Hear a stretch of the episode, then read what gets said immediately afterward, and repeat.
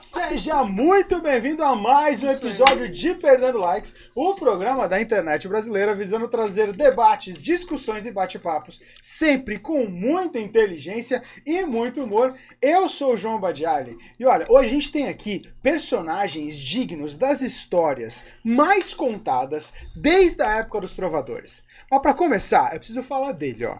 Ele que poderia ser visto como um menino indefeso, junto do Bruce Wayne, que acabou sendo o Robin do meu Batman. Mas também pode ser visto, por que não, como o Haddad do Lula? Ou talvez como o 02 do Bolsonaro? Ou talvez como o miliciano da Marielle, ou talvez como qualquer outro, justamente nesse começo de Outubro Rosa, mas pra gente, com todo carinho, ele é o Caio Oliveira! Fala galera, tudo bem? Nesse dia pós-eleição, eu estou neutro. Ó, nem vou dar spoiler do que vai vir por aí. Só você.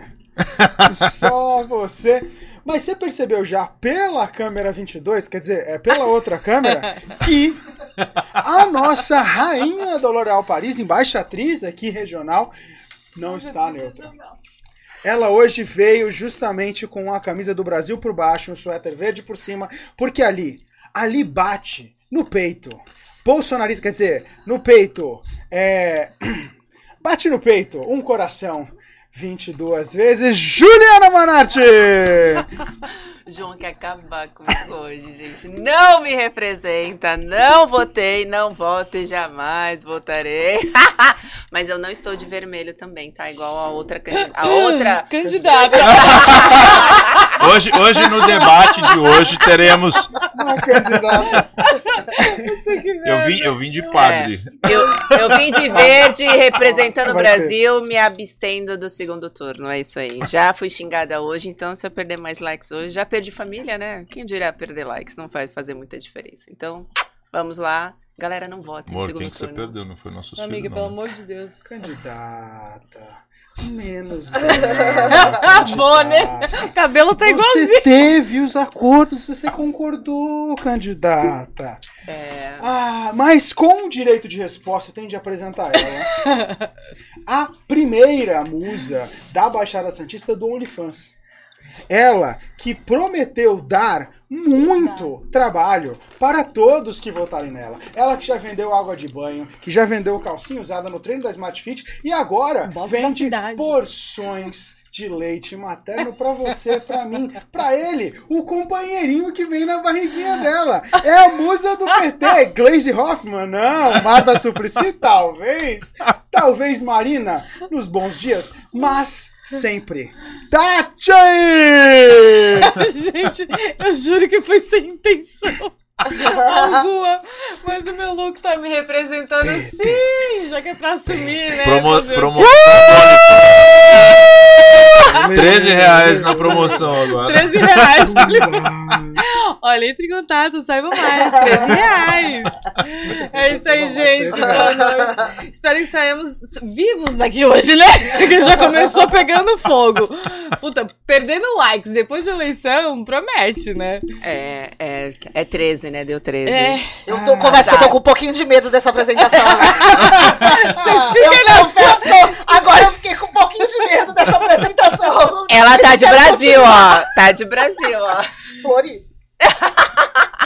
Tá vendo? Não, mas, eu- mas eu me segurei, me segurei, porque eu caí mais pra questão da contação. Então eu vou, vou, vou me segurar mais, um pouquinho mais, prometo que é pouco. Mas hoje eu falei já que o programa promete, mas porque temos personagens, e pra ter personagem a gente precisa ter justamente o criador da história. E como criador de história, a gente trouxe a contadora de história mais famosa da Baixada Santista, que está inclusive agora pedindo seu voto para ser mais famosa também no estado de São Paulo. Para começar, contextualizando para você que não conhece, ó, vou até trazer o conceito. Além de estimular a imaginação, a oralidade e a escrita, a contação de história é a prática pedagógica e, por que não, andragógica, que exercita as conexões neurais da criança, fazendo com que ela se identifique com as situações e desenvolva meios de lidar com seus sentimentos e suas emoções. Tati, obviamente, ainda não lida tão bem. Mas a gente vai evoluindo com o tempo. Só que pra apresentar ela, a gente não pode ficar só na contação de história. Pra se ter uma ideia, eu preciso citar um cara que eu gosto muito, que é o Joseph, uh, Joseph Campbell, que fala justamente num estudo que ele fez lá atrás sobre a jornada do herói. E essa mulher aqui entende muito da jornada do herói. Porque ele diz que todo herói, aquele herói que prende, aquele herói que fascina, que cativa, aquele herói que te mantém até o último momento ali, tremendo, suando e por que não chorando, passa por 12 fases. Não 13, nem 22, mas 12. que 12, pariu. prometo o você que foram 12. Eu podia até citar as 12, mas eu não vou citar. Porque história bem contada não se Ciro. conta só uma vez, se repete. E ela faz mais do que isso. Ela dá show a cada história. Ela conta história que às vezes era um caos, que vira uma cena e que acaba ficando eternizada em cada um que as ouve. Olha só a importância dessa pessoa. Bom, calma, você deve estar falando assim, mas quem seria essa contadora de história? Eu te digo, ó, ela foi apresentadora de TV, foi educadora, é educadora e. É educadora ainda é, né? Sim. Porque sempre será, né? Ah, é contadora de histórias há 25 anos, pra você ter uma ideia. Já teve experiência em educação infantil e no ensino fundamental. E, pra você ter uma ideia, ela só ganhou o Oscar da contação de história, que é o prêmio Baobá, é esse, né? Olha só o nível. Gente, eu tô falando aqui dela. Nada menos, nada mais do que Camila Genaro! Olá, minha gente! É assim que eu começo sempre as minhas histórias e tem que ser assim também aqui.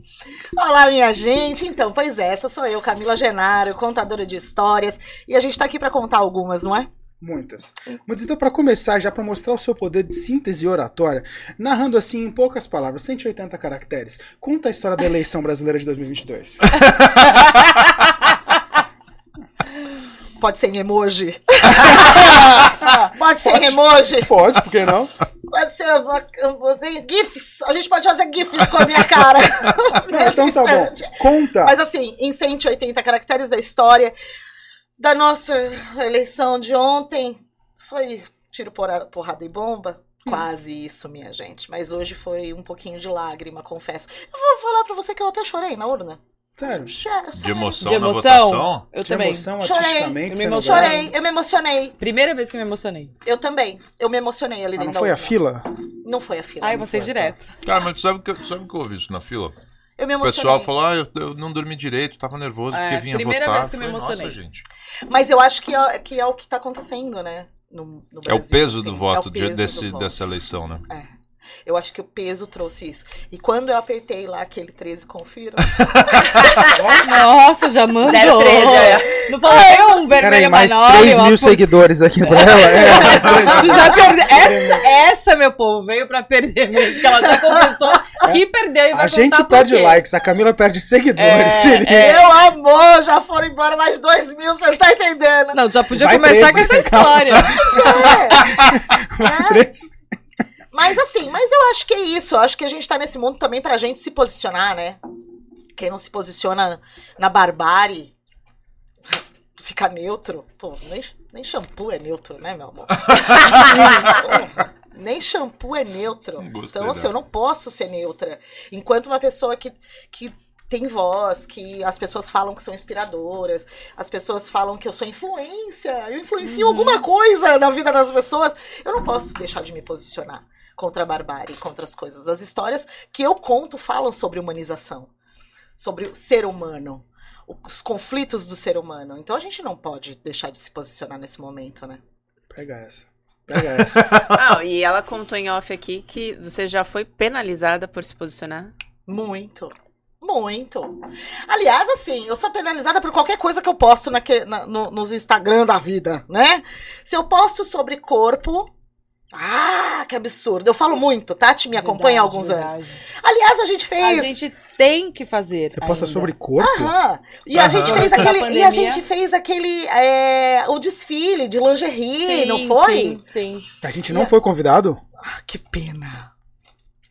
Se conheceu agora. E aí, então, é, eu falo, falo bastante sobre corpo, sobre, enfim, sobre feminismos, enfim, os diversos feminismos. E falo sobre política, sobre sagrado, sobre re- religião, sobre várias coisas. E aí, essas pessoas que me seguem há bastante tempo, aliás, eu odeio essa palavra seguidor, gente, eu acho tão nefasta. É porque Não só é ditador que usa essa palavra seguidor. Não. Eu não gosto dessa Ah. palavra seguidor, gente. Aí, eu- das pessoas que acompanham o meu trabalho, né? Mas é Ah. legal. E das pessoas que acompanham o meu trabalho, elas costumam entender, né? Então, essas pessoas que foram embora, essas duas mil pessoas que foram embora do, do meus perfis, tudo bem também, gente. Vamos lá. Mas Isso é explica, que foi de ontem pra hoje? Foi, foi. Mas foram Duas embora pessoas. De por. sábado, melhor de... Sábado à noite pra hoje. Você postou quem você ia votar, Sim, e aí começou sim. a perder Um likes. bombardeio Sim, de- bombardeio de E postando até hoje. De haters. Os companheiros. stories estão bombando até hoje. Sim. Mas é, mas ok também, porque eu acho que, que isso é democracia. As pessoas, enquanto a gente tiver esse poder de deixar de seguir alguém que não, não fala a mesma língua que a gente, Não, peraí. Isso é democracia. É, Entendeu? é Ele tá verdade. exercendo a democracia dele. Mas foi como o ok. Caio falou nos bastidores. Saber distinguir também, diferenciar o seu trabalho, você pessoa, do seu voto, É. é, demais, né? É. Mas eu, eu acredito assim que o meu, tra o meu trabalho acaba falando por mim, sabe? Mas as pessoas, às vezes, elas estão tão polarizadas e não conseguindo escutar o outro, e aí, mais uma vez, eu entro com a contação de história, a- o poder da contação de história, que é a escuta. Eu ensinar desde criança Uhum. é, que do, do poder da escuta. Se eu não consigo escutar o outro, como que eu vou ser democrático? Como que eu vou entender? Como eu vou ser empático? Como eu vou ser tolerante? Né? Como eu vou ser diverso? Como eu vou. Então, assim, é muito complicado as pessoas que não escutam. Então, essas pessoas que não escutam, realmente elas estão no lugar errado. E falando em política ainda, você como profissional, o que, que você acha dessa polarização? Porque já não existe o meio, né? Quem tá Não. no meio, ah, você tá em cima do muro. Não, existe. Existem opções. Mas você ficou no. Existe o- os dois polos. Sim. Positivo e negativo. Por mais que pra mim hoje os dois são negativos, mas Sim. enfim. É, o que, que você acha disso que vem acontecendo nos últimos anos? Você como profissional. Eu acredito que essa polarização se deu porque os armários foram abertos é, por uma pessoa. Uma pessoa que não merecia estar no lugar onde ele está, que ele nunca foi uma boa. Ele nunca foi um bom militar, ele nunca foi um bom deputado, ele nunca foi. Mas ele, ele deu voz para muitas cabeças que estavam escondidas nos armários, que pensavam exatamente como ele, só não tinham coragem e encontraram nele essa coragem. Porque ele deu voz. Ele deu voz pra falar que, que mulher não merecia ser estuprada porque era feia. Ele deu voz pra falar so- sobre racismo. Ele deu voz pra falar de, de preto pobre, de mulher. Ele deu voz pra essas pessoas. Mas essas pessoas, elas sempre existiram. Verdade. Ele só, ele só assinou pra dizer assim: olha, tudo bem, agora vocês podem falar sobre isso. Porque eu falo. Vamos matar e tá tudo bem matar. Vamos usar arma, fazer arminha e colocar arma na mão de criança em propaganda política? E aí tá tudo bem? Saca? Então, assim, eu acho que ele deu voz pra essas pessoas que estavam escondidas, que sempre existiram. Porque eu. é, aí a gente vai falar sobre classe, né? A consciência de classe. O pobre de direita. Porque é assim, é, ele deu voz pro pobre de direita. A pessoa que ganha 50 mil reais, ele se acha rico, gente. Ele é trabalhador. Se ele, se ele é demitido amanhã, ele é pobre. Entende? Então, assim, quem manda é o capital. Dentro do capitalismo. Eita, que a gente vai entrar aqui agora numa aula, é isso, minha gente? História? Entendeu? Mas assim, é, quem, ma- mas a gente tem que entender que essa pessoa, ele, ele deu voz para as pessoas e as pessoas embarcaram. É, brasileiro sempre foi racista. Brasileiro sempre foi gordofóbico. Brasileiro sempre foi é, machista. E ele deu voz para essas pessoas.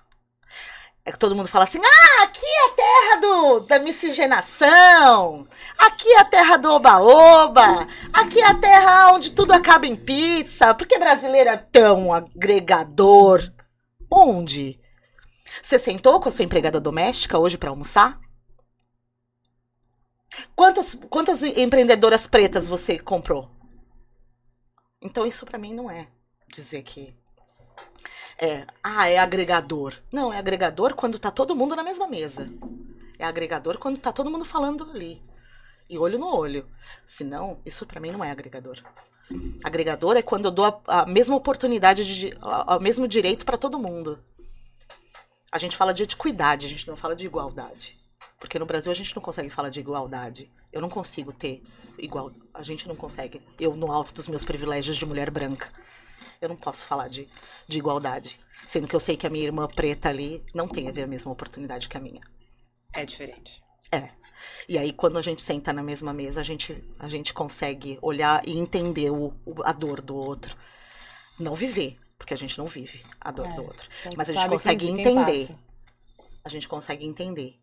E quando a gente consegue entender, eu não consigo apertar 22. Quando a gente consegue entender. É, a gente não tem, querendo ou não, a gente vive em classes privilegiadas, não que somos ricos, mas a Não. gente A gente é tem o privilégio só pela cor da pele já muda.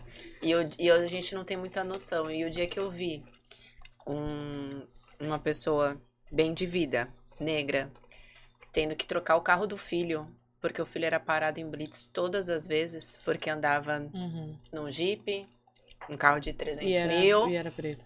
é negro, e ele tendo que ensinar o filho, falar, agora você vai andar no popular, porque assim, eu preciso te dar. Ensinar o filho como receber o policial. Foda. Eu tenho uma amiga que ela E assim, comprou uma bicicleta pro filho e fala assim: anda com a nota fiscal. Quê? é isso que eles ensinam. Mas- e a gente não tem noção disso. Mulheres pretas, as- a- é, elas ensinam desde cedo. Isso eu nunca vou precisar fazer com meu filho. Essa preocupação eu nunca vou ter que ter com ele. Porque ele é branco. Sim. Mas as minhas amigas, elas falam, Camila, eu tenho que ensinar o meu filho não andar de mochila. Meu. Eu tenho que ensinar o meu filho não correr na rua. Exatamente. Não correr na rua. O ônibus tá passando, mas não corra. Perca o ônibus, mas não corra. Eu tenho que ensinar ele a andar com a nota fiscal da bicicleta. Por quê? Porque escreveu, não leu? Tá aqui, é minha. Isso meu filho não vai passar.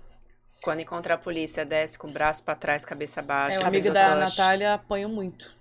Faz uns dois meses. Uma madrugada ele tava saindo de uma festa de um amigo, indo pra casa, e tava com mochila no canal, 14 anos, foi praticamente espancado pelos policiais. Você ele vê. foi suspeito de roubo e tal, e o que ele tá fazendo na rua aquela hora, porque era É. negro.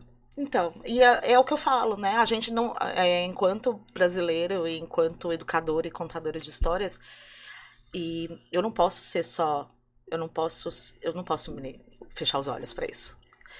A gente tem que ser, antes de tudo, a gente tem que ser antirracista na prática, sabe? Assim, é, É, é é no dia a dia. Mas a história talvez fosse melhor e mais bem contada se não tivesse nem 22 nem 13, né? Se tivesse, tipo, ideologia de Eu verdade, acho se que a história versão. seria bem contada se ela fosse realmente contada da forma que aconteceu e não maquiada nos livros de história. Ah, mas aí você já foi num outro nível. Entendeu? Você já mergulhou 500 anos. Eu tô falando Justamente, 2022. mas assim, não, mas então, mas É aí você começa entende, lá começa atrás lá essa atrás. Essa polarização e isso tudo que você tá vendo hoje, é, começou lá atrás. Não começou hoje. É uma construção de uma polarização. É uma construção. A polarização política não começa lá atrás. Opa, Política como a gente tem hoje, partidária, não. Mas, a- mas então, mas a partidária, você concorda que é um reflexo da sociedade? Ah, sim. E essa sociedade ela foi construída há 500 anos é, à base de quê? De muita mentira dos livros de história. Uhum. O que, que você aprendeu nos livros de história? Ah, Um monte de coisa. Que, Se tá certo é outro departamento. né, não, né, é aquilo. E que outros cientistas, outros historiadores já provaram que não, não vai bem assim, não. Sabe, assim. Muitas coisas, né? É. Quase tudo, na Não, verdade. as pessoas colocam, vai, por exemplo, navio negreiro com, todo, com criança sorrindo dentro do navio. Gente, pelo amor de Deus, né? Não existe. Então, assim. É, e outras histórias tantas, né? Dos nossos heróis, os nossos mártires, a gente sabe que eles foram o quê?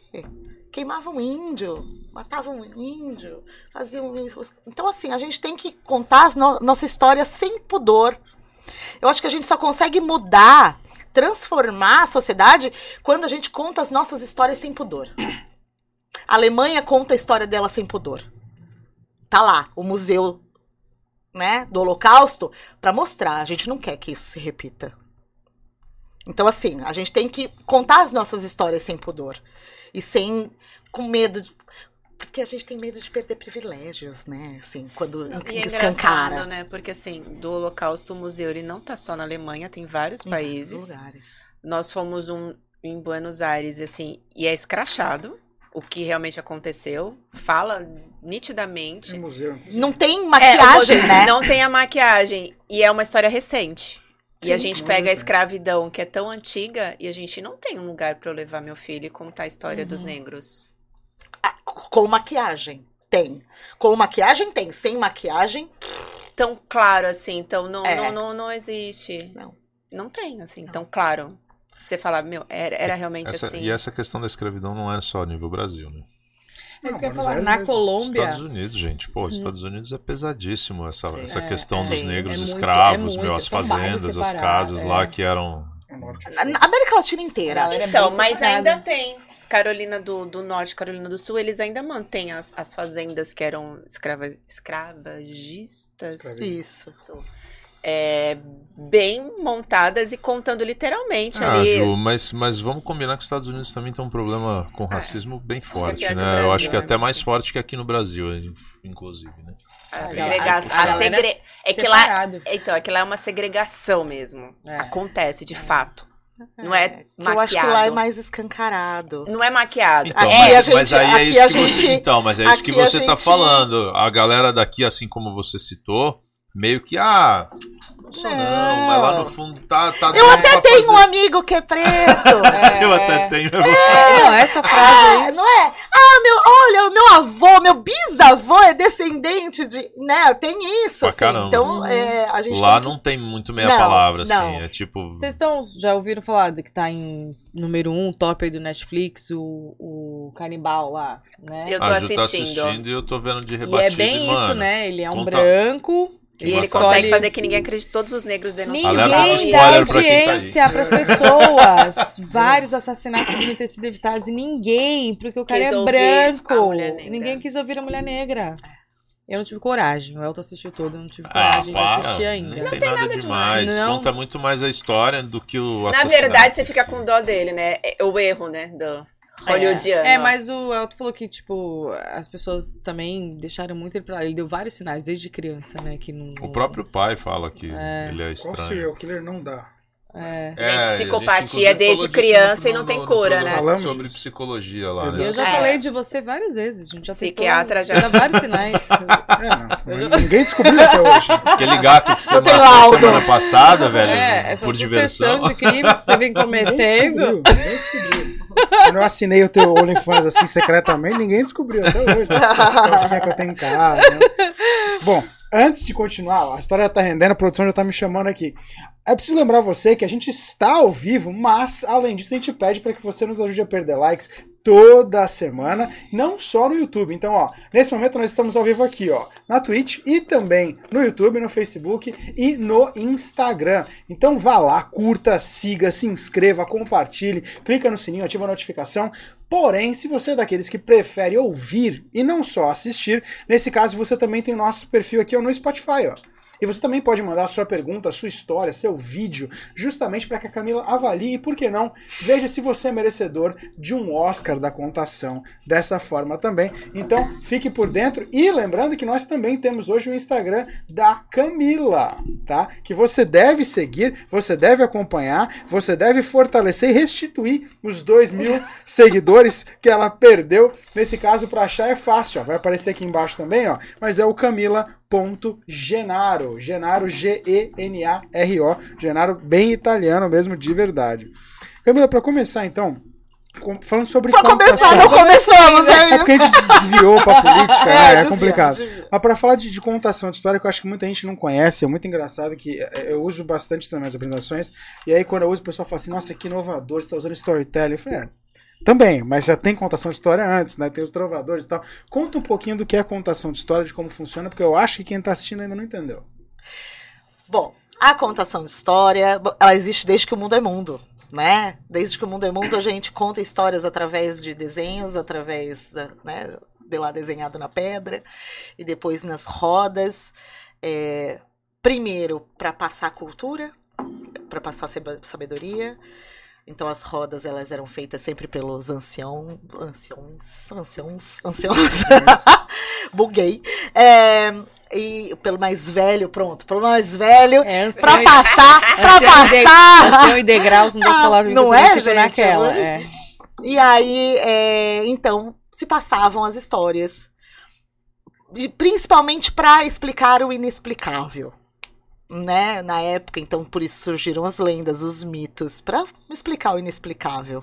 E até hoje não explicaram, né? E até hoje, muitos, muita gente não explica. O que a ciência não explica, a gente conta história. Não, Gostoso, exatamente. mas é O maravilhoso. que a ciência não explica, a gente conta história. Mas e aí, é, onde vem o contador de histórias na contemporaneidade? Onde a gente se aplica hoje? Onde, onde a gente Onde está? Onde, o que comemos? Onde, vivemos? É, hoje a gente está em vários lugares, justamente por essa necessidade é, de humanização. É, de entender os conflitos humanos e como a gente soluciona esses conflitos humanos. Eu costumo dizer que as histórias elas me curaram. Parece, parece muito clichê isso, mas ela realmente me curou. As histórias me tiraram de um poço profundo, do profundo, do profundo, do profundo de uma depressão. E aí, e, e quando a gente entende o poder que tem essa história para um adulto, para uma criança, onde ela tá entendendo o mundo, ela tá entendendo os medos, ela tá entendendo todas as emoções Caio, e sentimentos. Eu Ela viajo, tenta- eu gosto. É, é, tá, quando a criança tá entendendo tudo isso, ela tá construindo o seu conhecimento, ela tá fazendo conexões neurais, ela tá ali descobrindo o mundo. E como a gente com- com- descobre esse mundo junto com a criança? Através das histórias. Nada melhor. Imagina só, você tem, vocês têm filhos, né? Dois. Eu É, tenho a Tati, mas tudo é pior. E aí, imagina só, você chegar, não pode fazer isso. Não pode morder o seu amigo. Um exemplo. Ele vai falar, por que não pode? É tão gostoso morder. Ele é fofinho. Ele é fofinho, é gostosinho, todo mundo fala, ai, que vontade de morder. Mas quando? mas quando é a gente eh, mostra para aquela criança, através de uma história, o porquê não pode morder, Pô, é diferente. fica diferente. A gente não aprende com os nãos, a gente aprende com os exemplos. E as histórias trazem esses, essas soluções de conflitos.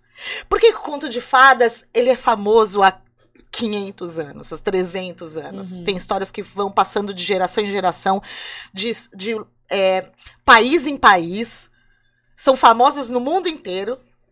E elas continuam famosas até hoje, encantando até hoje. Porque elas falam exatamente disso, dos conflitos humanos. Elas falam exatamente é, sobre ser humano. E que tudo bem, tudo bem a gente ter inveja, mas o que, que a inveja vai me causar? Tudo bem a gente não gostar, a gente, né, cortar, divergir, mas o que, que isso vai me. O que, que isso vai me causar? Tudo bem eu sou seu lobo mau, mas poxa vida. Eu adoro ser vilão, mas e aí? O que, que vai me causar? Qual é a causa e efeito disso tudo? As histórias, elas. A, a gente. Morte. Um tabu falar de morte para criança. As histórias nos ajudam a abrir diálogos é. profundos. As histórias nos permitem abrir diálogos profundos com as crianças. E com os adultos. Porque quando eu falo, eu falo criança, eu falo criança de 0 a 180 anos. É, por quê? Porque a gente. É, eu, eu, e um exemplo disso, quando eu conto histórias para as mulheres. Eu tenho um quadro no Instagram que chama Contos Sagrados. Que toda quarta-feira à noite eu O abro. podcast dela, né? É, viajar Imagina! e aí, dos contos sagrados, que eu abro lá a câmera e começo a contar histórias pra gente grande. Pra... E geralmente são mulheres que me acompanham. E eu conto histórias pras mulheres. E. Porque Mas as é- histórias. Mas é tipo aquelas assim, e aí ela saiu e ele era um cafajeste. Mas isso tinha uma consequência na sua vida, nas Emanuele. escolhas. Né? Contos de Mané. Entregou a idade! Entregou a origem da A carreira origem. sexual. né? Não é, nem Cara, mas quem é, mano? Meu amor, se você não nasceu nos anos 80 ou É. antes disso, É. você procura no, no Google quem é. Mas assim, é, a gente. Na bandeira. Só tem cabelo branco, viu? Mas Sim, é o bebê daqui. É, só. Verdade. É, não tem nem aí, 30, né, amigo? 32. Você passou dos 30? Vou fazer, é, passei. Ah, a gente ufa. passa, se Deus deixa. É, Ah, tá. Mas, desculpa. Mas enfim, é isso. É, e, E as e muitas mulheres, mulheres, né? muitas mulheres, muita gente, muita, quando eu falo mulher também, tem os homens legais que não me, me acompanham, os homens que são legais, né? E aí, é, e que falam muitas vezes, nossa, eu precisava escutar essa história hoje. Eu tava precisando escutar essa história hoje. Onde que é isso? Eu tô, eu tô curioso, de verdade, agora. É. Que, que- que tipo de história que você conta? O que, qual, ou o contexto, ou conta uma, um trecho, só pra gente entender do que você tá falando É real. porque eu também assim. imaginei que É. fosse Tem tipo um radionovela, dia- do jeito que, que ele falou. Tem um É. dia específico? Toda quarta-feira. Quarta-feira, às, quarta. às nove da noite, eu abro lá o Instagram pra gente conversar. Ao vivo lá. Ao live. vivaço. Eu não, eu não gosto de legal! coisa gravada, não, gente. Eu gosto de ao vivo. Tipo Esse negócio de ficar gravado. Ah, não, não. Aliás, eu comecei a fazer transmissão ao vivo, ninguém chamava de live, né? Aham. Era transmissão ao vivo. Quando o Facebook e o YouTube começaram a deixar a gente. Sério, nós, réis mortais, né? Aham. pessoas que Abrirem lives. Ab- a- as transmissões, eu comecei a fazer. Porque eu nunca gostei de gravar. Uhum. Contanto que quando eu fazia o programa de televisão, era gravado, e aí o diretor, às vezes, porque você tá lá contando história, no, no ápice da história, ele faz. Você gaguejou, corta. Eu falo, não, me deixa gaguejar, eu volto. pra história. Nossa, Não, porque não, não porque É, perde, perde o ritmo e o Sim. encaminhamento da história, e tu tá naquele ritmo pra retomar. Nossa, eu falo, deixa como se fosse ao vivo, deixa. Ele começou a entender e deixar ao vivo. E eu gosto do ao vivo, é sempre ao vivo. E mas se vocês querem entender a história? Conta um É, dá trecho exe- ou uma explica, história. Dá um, né? acho que dar um exemplo é, É. melhor. Ah, legal. Conta, conta um É. trecho aí, vai, de uma história bem É, polêmica. por exemplo, a que eu última quarta, polêmica. assim, tipo, você Imagina que é quarta-noite agora. Era uma lá. vez uma, uma mulher, Tati. uma Tá, moça. É. Tá. Era uma vez uma moça que ela tava muito sozinha em casa. É. Mas ela tinha um, um poder. Ela tinha um tear. E que tudo que ela queria, ela tecia naquele tear. Se ela acordava com fome e queria um peixe, ela ia lá pro tear e fazia um peixe. Se ela queria que o sol aparecesse, ela tecia no tear o sol. E o sol logo aparecia. E a vida dela era assim, tecendo, tecendo, tecendo. E aí teve um dia que ela se sentiu mais sozinha ainda. Então ela resolveu tecer o grande amor da vida dela. E ela começou a tecer pelos pés. Os sapatos, a calça, as pernas, o corpo, como ela queria. O rosto, exatamente como ela queria. E então, de repente, bateu na porta aquele homem. Exatamente como ela tinha tecido. Minha gente. Foi um caso de amor. Foi interessante. Só que o homem descobriu o poder que ela tinha de tecer. Então, morar naquela homens. casinha tava pouco. Ele queria era mais. Então, ele trancou ela num quarto e disse: Teça. Teça sem parar. O meu castelo. As baias para os cavalos. Teça tudo. Teça o Mas que eu. não era o amor da vida? Teça. Ah, pois é, amor. Era o amor da vida. Inferno. Mas e ela ficou presa, tecendo, tecendo, tecendo sem parar. A vida dela era tecer. Imagina só que ela não fazia mais nada a não ser tecer as vontades do marido. Até que um dia, e toda a história tem até que um dia, minha gente, e esse é maravilhoso, porque até o dia que ela caiu em si, que ela não fazia mais nada da vida dela a não ser tecer, ela foi até o bordado do marido. E ela começou a desfazer começando por cima. E ela foi começando, e ela foi tirando o rosto, e ela foi tirando tudo, e ela foi tirando, e ela foi destecendo, e ela foi destecendo até que acabou pelo pé. Quando acabou pelo pé, ela respirou fundo. Ela viu em volta. Ela na casa simples. E ela voltou pro tear para tecer o seu peixe. E o sol que voltou a nascer.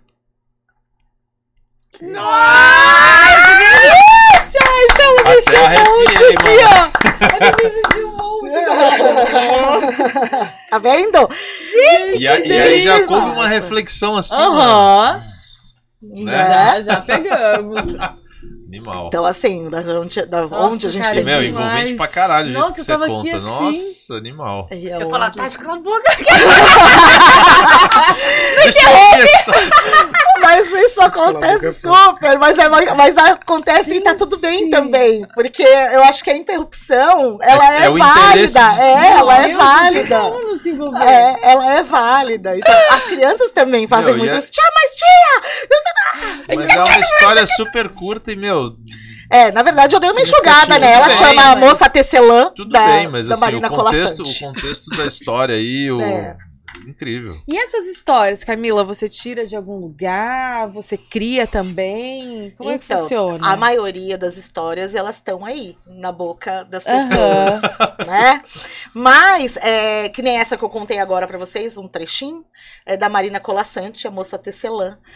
É, e existem muitas histórias incríveis, tanto de, de infanto-juvenil quanto de adultos. E as pessoas já te mandaram histórias? Muitas, você... muitas. Eu recebo livros das pessoas. Sério? É, pra eu contar ao vivo, enfim. Na pandemia eu contei história todos os dias, gente. Nossa, demais. Eu fiquei é, eu um ano contando histórias todos os dias, às Jura? três horas da tarde. Eu Sim. abria a minha câmera. E não contente, eu ainda falava para as pessoas escolherem. Então eu dava a opção de duas histórias para as pessoas votarem. No dia seguinte, eu, a mais votada eu contava. Então todos os dias eu ensaiava duas histórias para contar. Porque eu não leio. Legal. Eu não leio. Ah, mas não tem graça, né? Eu não leio. Eu não leio. Dá pra ver Eu não sou mediadora de leitura. Aí, então, aí tem uma diferença de mediação de leitura para contação de história, né? Aliás, tem três: leitura, mediação de leitura e contação de história. São três coisas distintas. Você chega a contar história é, baseada em contos ou, ou realmente em livros também? As duas coisas. Tá As duas mais o real, tipo, né? Se ela é, história de boca, história de boca que você tá querendo dizer? É, às vezes são contos, histórias que as pessoas escreveram, mas não, não chega a ter um livro. Sim, um são um histórias vai... de boca, né, que Isso. a gente conta. Aham, uhum, sim. A gente chama de histórias de tradição oral. Entendi. É, que são muitas histórias que a gente, de repente, até já ouviu falar na vida e que, ah, era de tradição oral. Ah. Que legal. Tem, e livros também. Livros também. mas você conta também. histórias tradi tradicionais é uma palavra estranha, não é essa palavra, mas tipo Harry Potter, umas coisas assim, não. nem pensar. Não, até conto, por exemplo, eu já fiz é, Festival Geek e contei Star Wars. Hum. Me pediram para contar, Camila, conta aí. E tu leu os livros todos, ouviu os filmes aí que tu eu fez? fiz, eu uhum, fiz um compilado assim, aí escrevi, reescrevi, né, para poder dar um Sim. Uma síntese. Que é, tem que ter mais Sim, sim, e aí contei. E rola uma parada meio de ator, né? De atriz, no caso. Rola. Porque assim, você tem que ler a história, você tem que incorporar essa história e, e fazer a emoção acontecer nos pontos-chave. Pelo Sim. que eu senti, um pouquinho Sim. que você contou, assim, Sim. você já. Gente, é maravilhoso. Você, você mexe é. na voz, na colocação. Eu fico você imagina e aí você, não, ela aprendeu em segundos, assim, né? Quando ela começou a história, já não, porque é. ela tinha um poder. Eu falei, opa, que. É. É, imagina ela, ela assim. Contando. Aí ela falou, ela faz o que ela quiser. Eu falei, hum, fudeu, vai dar merda. e eu fico imaginando ela contando, por exemplo, vai, livros que a Ana lê, sei lá, que nem a Rainha Vermelha, que é uma história legal, mas é longa, né? Como demora, acontece várias coisas assim. Imagina ela contando entusiasmo. Poxa, mas era o livro, preso, né? De 300. É. Mas essa é a grande beleza da contação de história na sala de aula. Por exemplo, imagina só, gente. Na, na época que a gente era obrigado a ler o Curtiço. Nossa, uhum. horrível. Curtiço. Né? É, vagalume. Aham, uhum, que a gente tinha, era obrigado a, a, a ler ter uma professora que contasse essas histórias pra que gente. Contasse sabe? bem, né? Porque vamos é, Então, e aí isso me fez ser uma professora contadora de histórias quando eu entrei na sala de aula. Eu comecei a fazer contação então, de histórias. A contação de história te levou à pedagogia? Não. Ou a pedagogia Não, te levou o magistério. O magistério, eu sou mais velha magistério. que isso, amor. Não. É, é, falei agora. É nem, existia, nem existia pedagogia quando eu fiz o magistério. É, era normal. É, era eu era uma normalista. É, magistério. Eu, quando, quando fiz magistério, apareceu aqui em Santos um curso de contação de histórias é, promovido pelo ProLer, que é um projeto de fomento ao livro e à leitura, que era a princípio da Biblioteca Nacional, e se espalhou para as universidades. É, e chegou aqui em Santos esse curso, eu falei, meu Deus, eu vou lá ver o que é isso. Que legal. Só que eu era tímida, gente, por incrível que pareça. eu não apresentava trabalho na frente, eu era muito tímida, travava as quatro rodas. Eu tinha que apresentar trabalho de psicologia da educação. Eu tirava, tipo, seis, porque eu não conseguia apresentar. O trabalho tava lindo, mas eu não conseguia apresentar, sabe? Sério? Sério. E eu cheguei lá no primeiro dia da, do curso, eu falei, o que, que eu tô fazendo aqui? o que eu tô fazendo aqui? Só que entre os meus, eu não era tímida, né? Assim, entre as pessoas Sim. ao meu redor e tal. E aí eu fui entendendo esse processo da contação de história, eu fui descobrir que eu sempre fui contadora de histórias. E aí, mas mais ainda, eu sempre fui uma escutadora de histórias. E aí essas vozes que me habitam, que eu trago para minha narrativa. Espíritos não. Espíritos também. Espíritos também. Tá. Você é daquela que, por exemplo, você vai contar um fato que aconteceu. Nossa, preciso te contar um Isso, negócio. Isso, já vou dramatizar. Entendeu? Aí, eu Aí tem começo, meio fim, né? Tipo, só... dramatiza naquele lance de, tipo, contar Tudo. nos mínimos detalhes uhum. o outro só vai nos pontos Você fica esperando o final, né? Isso. Só não fala. Não, porque tudo. a Ju vai contar, a Ju fala assim, então, eu acordei, no relógio estava 7h58, mas logo mudou pra 59. Aí eu olhei pro lado, o passarinho cantou. E aí depois, Pô, sabe, é, mano, tem dia que fala, Ju, bora, vamos, vamos, vamos. lá, isso, pelo é, amor de Deus. porra, pelo amor de Deus.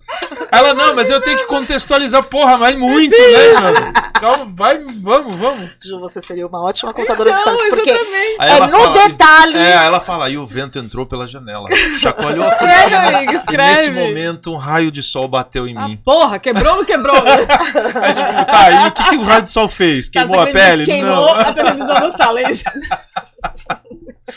Quando eu troquei de canal, a net parou de funcionar. Aí, ah, então tá, Juliana, é só isso.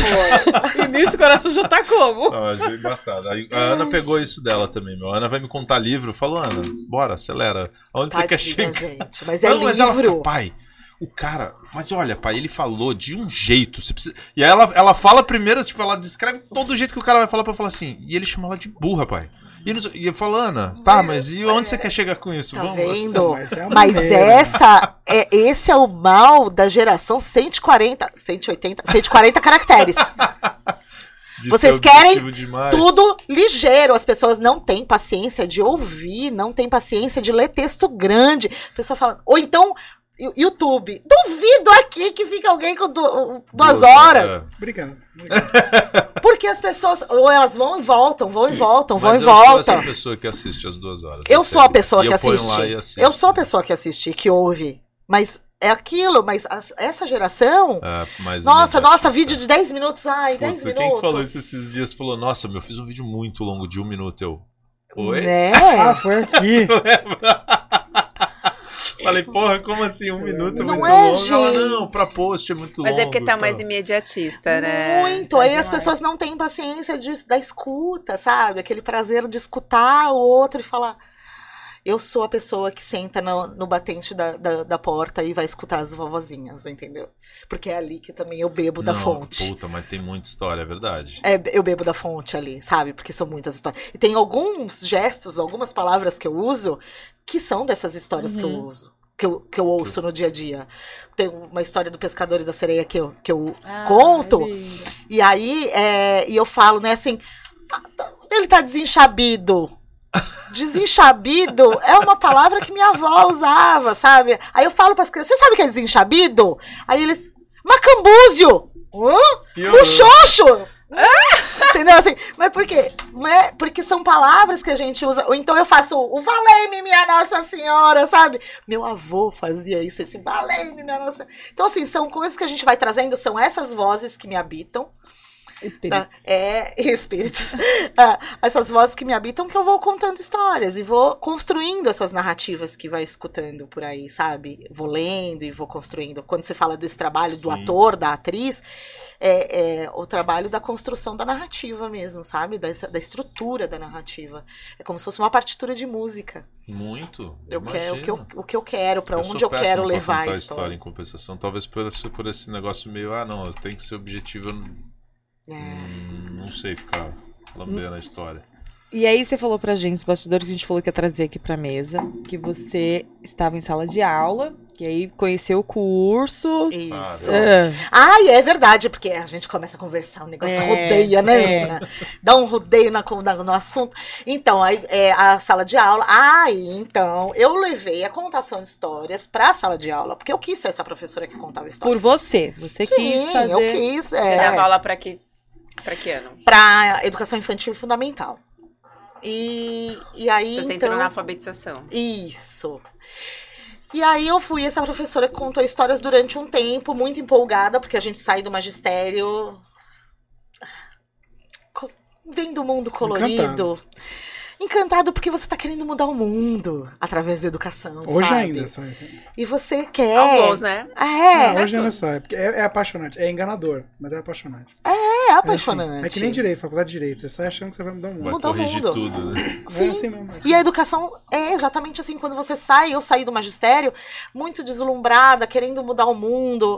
Enfim, né? Fazendo painéis de EVA colorido na parede de aniversariante do dia. Exatamente. Não é? E alfabetos com, com maçã para o letra M. Então, assim. é, e assim, porque você sai muito afim daquilo. E aí, só que chega uma hora que o sistema vai te engolindo. E eu quase derrubei o copo d'água. É, o sistema vai te engolindo. É, e quando você vai ver, você tá fazendo exatamente igual aquela professora que você. Odiava. odiava. Hoje, se eu pudesse voltar atrás na minha vida de professora, eu acho que eu gritaria menos. Com os alunos? É.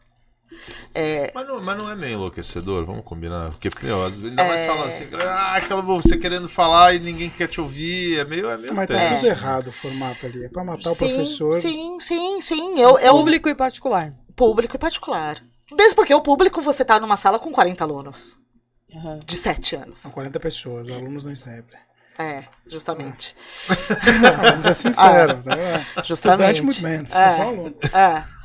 Então, assim, é, é enlouquecedor, realmente. Assim, o sistema, ele vai te engolindo, ele vai te engolindo e vai te engolindo. Quando você vai ver, você tá sendo uma professora medíocre, que você não queria ser essa pessoa.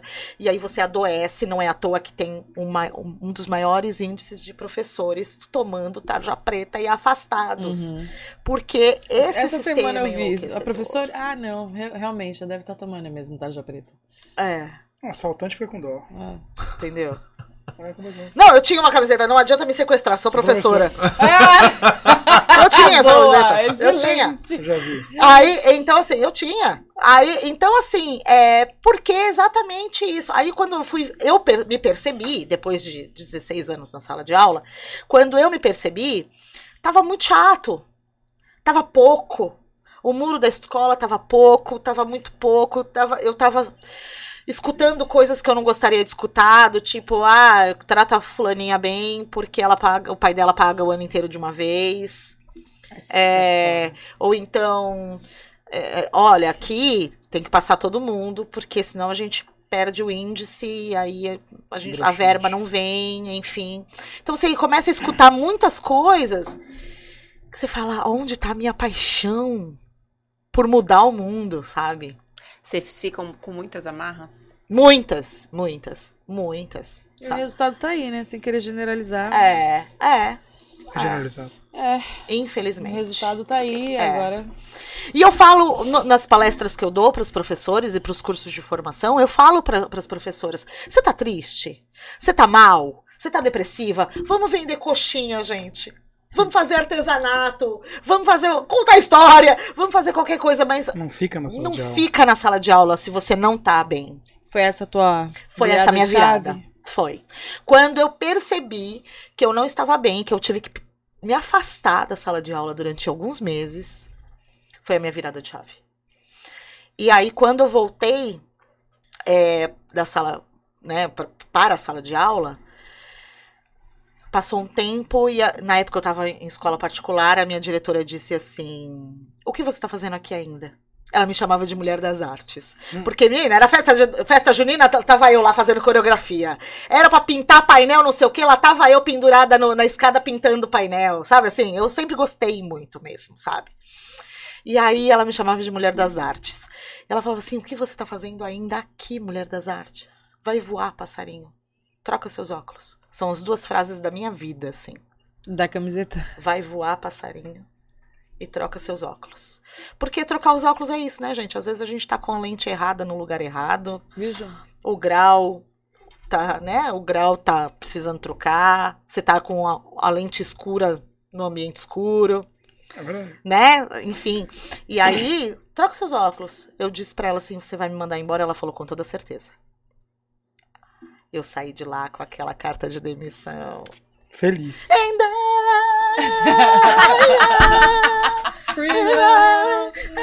Nossa, minha gente! Todo mundo achou que eu era louca. Eu tinha uma tia que falava assim: Mas você não vai entregar currículo na escola dos meninos? Eu disse: Ah, ah sabe, você tem que tomar chá de pássaro bobo de vez em quando, uhum. né? Adoro, de vez em quando você tem que fazer, tomar um chá. Você já tomou? Chá de pássaro não bobo de vez em deveria. quando. De vez em quando você tem. Aí, olha, tá precisando de vendedora lá na, na, na lojinha do seu fulano. Eu, ah, aham. Mas eu sabia o que eu queria. Eu sabia que eu queria contar a história. E as minhas amigas mais antigas de sala de aula vão lembrar quando eu falava assim: eu vou ter uma caixa que vai chamar caixa surpresa e que vai sair de lá de dentro um monte de objeto e de lá de dentro eu vou contar histórias. E aí Nossa, rolou, rolou o programa de TV que chamava Caixa Surpresa. Depois de anos, né? Logo depois você saiu? Não, um tempo depois. Um tempinho depois. Pouco tempo depois, viu? Porque aí a porta começou a escancarar e eu fui abrir, eu fui entrando. Chutando o pé. Ah, eu fui entrando. Eu não sabia onde ia dar. Eu não sabia nada, mas eu fui entrando. Hoje eu tenho é, muita consciência, assim, sabe? Da onde as histórias me levaram, assim, para onde as histórias me levaram para fora do país para contar história, saca? Nossa, sabe? que irado. É, das pessoas me conhecerem, me reconhecerem. Ontem, meu marido foi reconhecido. Aí ele falou, ah, foi votar. Aí, conversando com um colega, Aí a pessoa falou: Eu te conheço! Você é o marido da contadora de histórias da Camila Ufa, Genaro! Falou voto, né, E aí. Você e é aí, PT! Uhum, você é o marido daquela. daquela comunista! É. Não, mas assim, é pra você ver, né, o alcance. E muitas vezes a gente não tem essa noção. Uma amiga minha de Brasília, uma vez chegou pra mim, lá, isso em 2012 mais ou menos, ela virou pra mim e falou assim: Você já deu um Google no seu nome? Eu falei, lógico que não, coisa mais egóica, né? Todo mundo deveria. Ela falou isso pra mim. Ela falou, dá um nome, dá um Google no seu nome. Aí eu falou assim, vai, dá. Aí eu, assim, mas aqui, tipo agora? agora? Desse jeito? É, ela é. Aí ela falou assim, você já reparou quanto você saiu da ilha e você não percebeu? Eu não tinha percebido. Não tinha, não tinha essa noção. E ainda não tenho. Ainda não tenho. Quando eu recebo vai, mensagens de ah, a gente está te vendo da, da Alemanha, a gente está te vendo da, sei lá, hum. da Austrália. É, é que a internet facilitou é muito, muito isso, né? E eu uso a internet desde, sei lá, o Orkut, que tinha as comunidades. Eu já divulgava o meu trabalho, né? Pioneira. Né? É, eu já divulgava, já colocava os vídeos, já colocava as coisas, sabe? Então. Qual foi a primeira história que você contou, assim, logo depois que você deu o start aí, o play nessa vida nova? Saiu da caixa. A primeira história que eu contei foi a história da pipa. Uma história que, que é, a gente traduziu. Só um minutinho. Aí você foi contratada, sim, remunerada? Sim, sim, sim. É, eu sempre falo assim, é, para começar a contar histórias, não vá de graça, mas se você quiser fazer voluntário, faça. Conte né? história. Voluntário é uma coisa, de graça é outra. É, e eu, eu fazia bastante voluntário. Ah, Camila, tô precisando lá na creche da vovó. Ah, né? Eu ia lá. É, e aí depois eu fui cobrar, lógico, é um trabalho, é o meu trabalho. É o seu tempo sim. disponível, é, porque estudo, foi, é, foi que a gente conversou, ah, você vai ali contar historinha, né? Ah, mas muita gente, até é. hoje, né? Ah, mas só uma historinha. Pra mim é só ah, apertar um botão. É. Não pode parar no meio. É, é. é. é. Ah, mas é uma história, eu falo, não, gente, eu não vou, não é conto uma história. Eu vou contar, eu faço uma sessão de contação de história, uma apresentação que leva mais ou menos 50 minutos, uma hora. Por quê? Eu não vou contar uma história. Porque uma história, a primeira história, é para eu prender o meu, meu público. E vocês sabem aqui, vocês. Acabou de ficar todo mundo babando é, aqui, né? É. Não, e você falou para mim, os 50, cinco primeiros minutos as pessoas têm que, têm que prender atenção. Ah, Isso acontece na sim. apresentação. Né? É, Se você não ganhar a plateia de Justamente. Cara, então é, é uma apresentação que tem começo, meio e fim, né? Tem também uma estrutura nessa apresentação. Não vou contar uma historinha. Aliás, eu odeio essa coisa, né? Historinha. Né? Eu conto história. Gente, eu tô chocada com ela. É uma delícia, não é? Uma delícia ficar não, perto e, dela. E falta, eu acho que assim, falta a gente, nós conhecermos, termos acesso, saber que isso existe. Porque é. não é, é uma coisa que assim não tá tão, não, não tá pulverizada e cada vez menos a leitura ela ela ela tá colocada pra gente. Hoje, que nem aqui em Santos, quantas livrarias tem pra gente ir, olhar, degustar de um e livro e comprar? algumas, né, ultimamente. É, então fecha. Triste. São Paulo também fechou. E biblioteca? biblioteca Minha filha foi tem? conhecer a primeira biblioteca agora. E mesmo assim, uma bibliotequinha. Uhum. Não tem mais isso. E assim, a escola já não, não, não incentiva. Eu lembro quando eu ia. De uma maneira tão trabalho. interessante. Quando, quando chega, eu vejo muito ela assim, ela chega doida para contar e aí. Ah, tá bom, não, segue aqui, vamos lá. Sabe, assim, já, já não é tão. É. E aí você vê e ouvir, pode, pode ser um bagulho que assim. Funciona tão bem para todo mundo. E o que eu escuto, é, pegando esse gancho, é. As crianças fazem, sei lá, nove anos, aí as mães falam assim para mim: ai, mas o meu filho já cresceu. É para ir na sua apresentação. Tá zoando? Sim. É... Pô, mas esse é o momento principal. Mas então, mas ai, não, é ele já cresceu. se associa muito. Se associa muito à contação de história à primeira infância. Hum. O que não é uma realidade. Não. Né? Então, assim, educação infantil, ponto. E, ou então, a, a professora da educação infantil que tem que contar história. Então, se, ou se associa à educação, né? É o tempo inteiro a história didática, e que eu falo que as histórias elas não têm que ser didáticas, elas não precisam ser didáticas. Elas têm que cumprir só o um momento de fruição ali, pronto, acabou. ela não precisa ser didática, ela não precisa ter moral da história.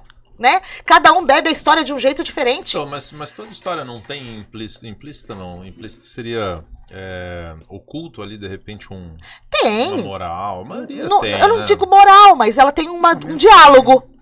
Uma reflexão, uma pelo menos. Uma reflexão. Né?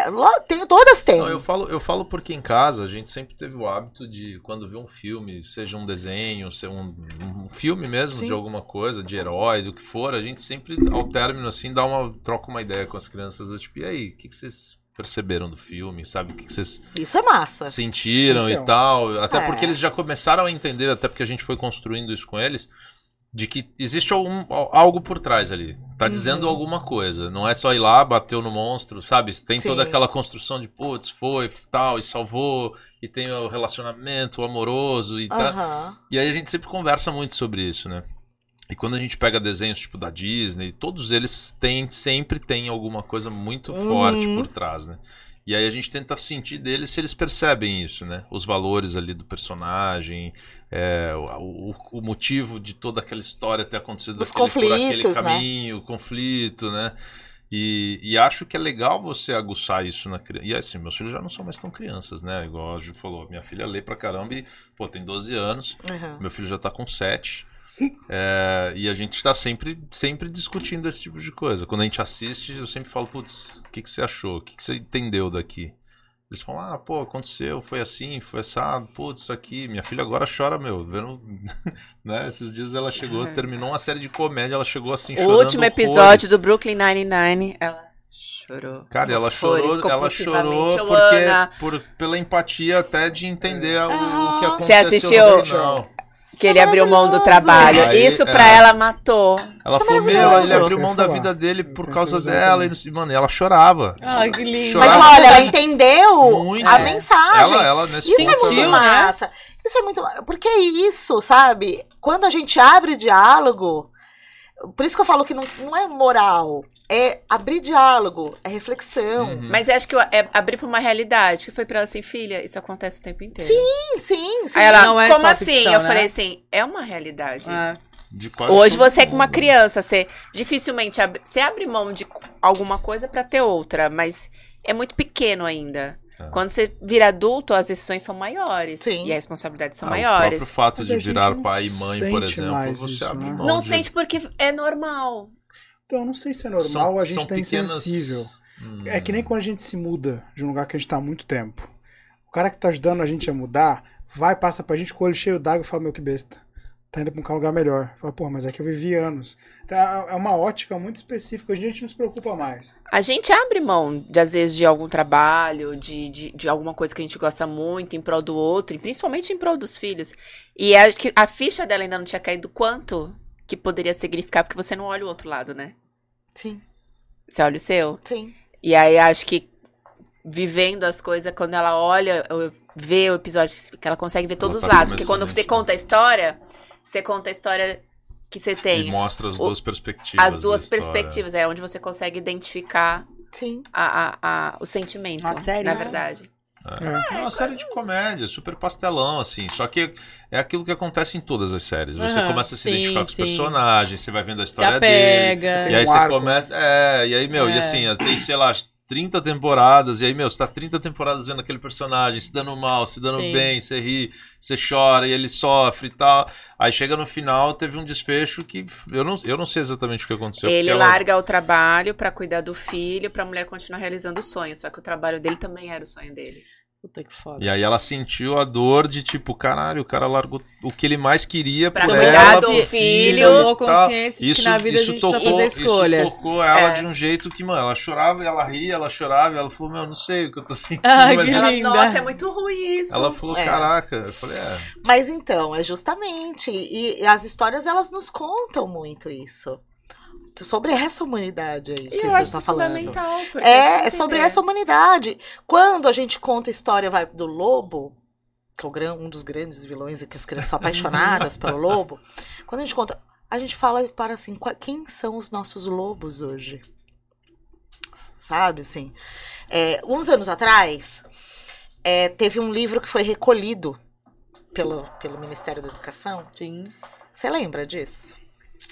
Enquanto ela não vem, né, da coleção. É, que tinha um reconto de uma história, que é uma história de tradição oral, enfim, um clássico, que chama Pele de Asno. E esse reconto é, falava exatamente da história, mas com personagens brasileiros, assim. Uhum. E aí, a história, resumidamente, é uma, uma princesa, um rei, que tem três filhas, que ele decidiu que ele ia casar com a filha mais nova. Ele decidiu que ele ia casar com a filha mais nova. Ele queria casar com ela. E ela falava, mas meu, mas meu pai, a minha mãe, a rainha. E, enfim, mas ele decidiu que ele queria casar com ela. E ele trancou ela numa torre. Até ela ficar.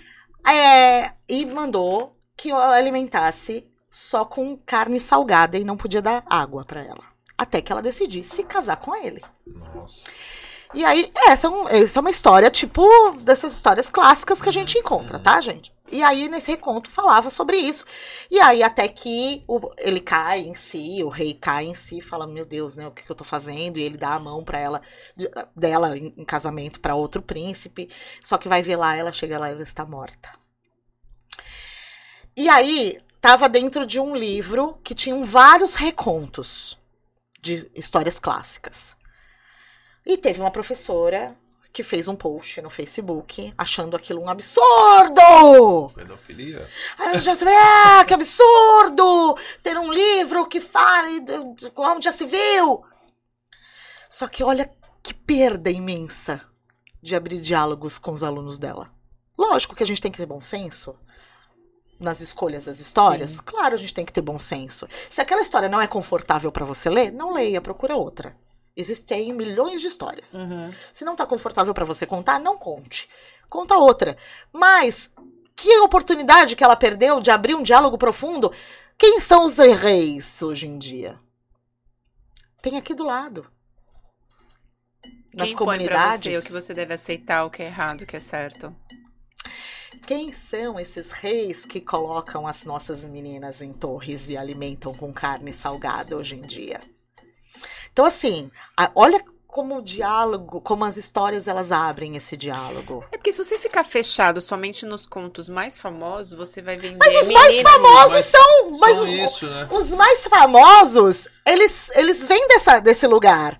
O, a Disney deixou o conto bonitinho. Então, mas é a o Cinderela, que a Cinderela ela cortou os pés das irmãs no original. E ela colocou um sapato de ferro na madrasta. Oi? De vingança pelo. Onde estava essa história? Continuação? No original. O, a história original. A história original da Como Pequena Sereia, a, a ela vira espuma. Da, da... Ela morre. Ela vira espuma. A história Sério? original. Não, pera. Tô chocada. Onde. que- Exatamente. Como é... Histórias originais. Porque Onde a Disney. que a gente tem acesso a essas histórias originais? É Nos tipo livros. Caverna do Dragão, que foi mas a se única você que pesquisar, desmistificaram você lê. pra mim. O próprio É, João foi o Maria, Caverna do Dragão. são todas histórias dos irmãos Green. Já ouvi várias vezes. doentias. É, eu ia falar isso aí. Mas o- João os Maria. irmãos Green ainda com- já veio de uma maquiadinha. É, mas a Mas, muda o contexto mas, social. É, mas justamente. Mas é exatamente quando a gente fala assim que a história é o, o conto, ele perpassa, ele passa e perpassa e transpassa e ultrapassa todas essas, é, essas gerações e essas, e essas fronteiras, exatamente porque ele vai recontando cada situação do E momento. quem disse que aquela é a verdadeira? É a primeira? É a real? Porque, É o porque- manuscrito. É, É a mais porque antiga você é a mais, a mais antiga encontrada. Existe um catálogo mundial das histórias que são originais e os recontos dessas histórias. Existe esse catálogo. Caraca. É. E esse, e esse lance de. E Cinderela existe no mundo inteiro com diversas versões. Ah, No Brasil tem, né? nomes diferentes. né? Mata religião existe, imagina assim. É, com diversas. É porque diversas... assim, o engraçado é que o que quer vender, na verdade, o que é comum é assim, ah.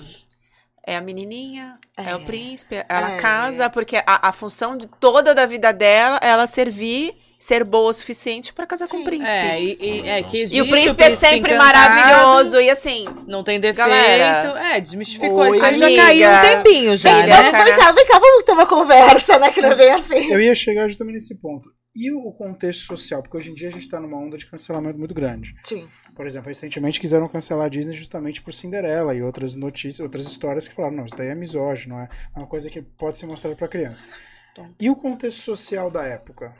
Porque, por exemplo, hoje em dia é, é muito engraçado. Essa era uma visão até nos 90, 2000, que era comum. Sim. A mulher, é- ela é feita para, a- a, sei lá, concordar, seguir, e o homem é feito para liderar, defender. Sim. Hoje em dia já é uma coisa que você fala, nossa, mas como assim? Da mesma forma que hoje em dia o visual do homem do, do deus grego ou do deus nórdico é aquele bombadão, Uhum. quando na realidade lá atrás era um cara todo magrelo, esquelético, barriga de chope que bebia. Então assim, vai mudando. E essa visão, como é que fica essa discussão? é, eu cheguei nele. amor. Mas como é que fica essa discussão? Porque hoje em dia eu vejo que quando começa uma história, a pessoa já começa a criticar com um ideal sem entender o contexto, sem entender a história. Como é que fica você contar a história nesse momento? Que é difícil. Muito. Principalmente que assim, não pode ter nada, não pode ter. Muito, muito. Que nem essa história. Ah, mas não é pedofilia, gente. É, é um contexto. Não pode ter história de homossexual. Imagina se falar homossexualidade pra criança. Ah, não, sei, não, não pode, nada pode. Então, aí que tá. É, Como vai que de você bancar isso? isso. Como que você filtra isso quando você é contratada, Não por deveria exemplo? filtrar, né? É, Alguém, alguém te impõe e te fala, olha, então, não queria que rolasse... Existe, existe. Então, Existem. aí- Eu, uma vez queriam me contratar numa escola. A escola era evangélica. E eles não Escola queriam. evangélica? É, é. Gente, não vou falar o nome da escola. Não, tudo bem, É uma mas... é que- escola, É, é Y, gênero Z, não É, sabia. tem, é tem, tem, tem. protestante, enfim. Nossa, eu não sabia. e aí quem? Não, tem, tem. E é grande. Aqui perto. Aí. E aí, eles quiseram o quê? tá tá. É, a gente Aí- tá, Aqui perto. Aqui em Santos, código postal, tá? Não, gente. Tá. Mas assim, é, mas assim, aí a escola não queria que eu falasse de bruxa, de fada, de duende, de, de daqui, só florzinhas e natureza. Exato. Eu disse, não. Mas aquilo, vai de você bancar ou não. Agora, eu tô precisando de grana, cara. Tá bom, é a flor que você quer. Então eu vou te dar a flor. Entendeu? Mas assim, é... hoje em dia eu me dou o direito, né, de falar assim, não, gente. Ou de explicar exatamente isso que a gente tá conversando hoje Que é o essencial. né? Olha só, uma apresentação de contação de histórias. E aí, quando termina essa, essa, essa história, quando termina essa apresentação, a professora, o professor, enfim, vai pra sala de aula e consegue abrir diálogos, Uhum. né? Eu acho que tem E que falar. discutir, as crianças têm que entender. E é, e é uma coisa tão. O mais difícil não é as crianças, as crianças só acham ótimo. O Os problema são pais. os adultos. Problemas são os Faz, adultos. entendeu? Problemas são os adultos. Ah, a gente foi criticado porque a Ana leu Headstopper. Quer deixar ela ler? Mas, mas é isso que eu falo. É E que ela acho já que- tá na outra coleção também que fala. E, e pra ela eu achei super importante, porque ela ficou chorou pelo livro, porque, nossa, como é difícil gostar de alguém mesmo. Coitada da pessoa, né? Sofreu. Mas então, eu acho que vocês fazem uma coisa essencial e por isso que eu acho que a tua profissão é tão bonita. Porque hoje em dia todo mundo se acostumou à arte a ser uma coisa passiva. Uhum. E ela nunca foi. Não. A, a O vida cinema não é não assim. é uma coisa passiva. Você não precisa assistir, o filme terminou. Vamos jantar? Não, não é essa a pegada. Vamos discutir? É para reverberar. Vamos... Exatamente. É. Você tem que refletir a arte. Por isso que é raro você ver num museu, por exemplo, alguém sentado olhando pra um quadro. Uhum. A pessoa fala, que bonito. Não, não é que bonito.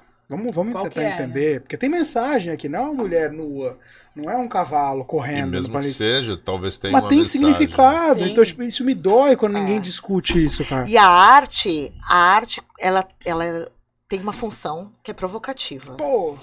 Então, assim, a função da arte é provocar. Perder likes. Provoca. Uhum. É, é provocar. Se ela te provocou amor, que provocou. Cumpriu a função. Ódio Se ela te, te provocou ódio, ela cumpriu, cumpriu a função. função. Se ela te provocou ó, é, nojo, não teve lá um tempo, né, do, do pessoal em círculo, um cheirando a bunda do outro? Então, lá, lembra disso?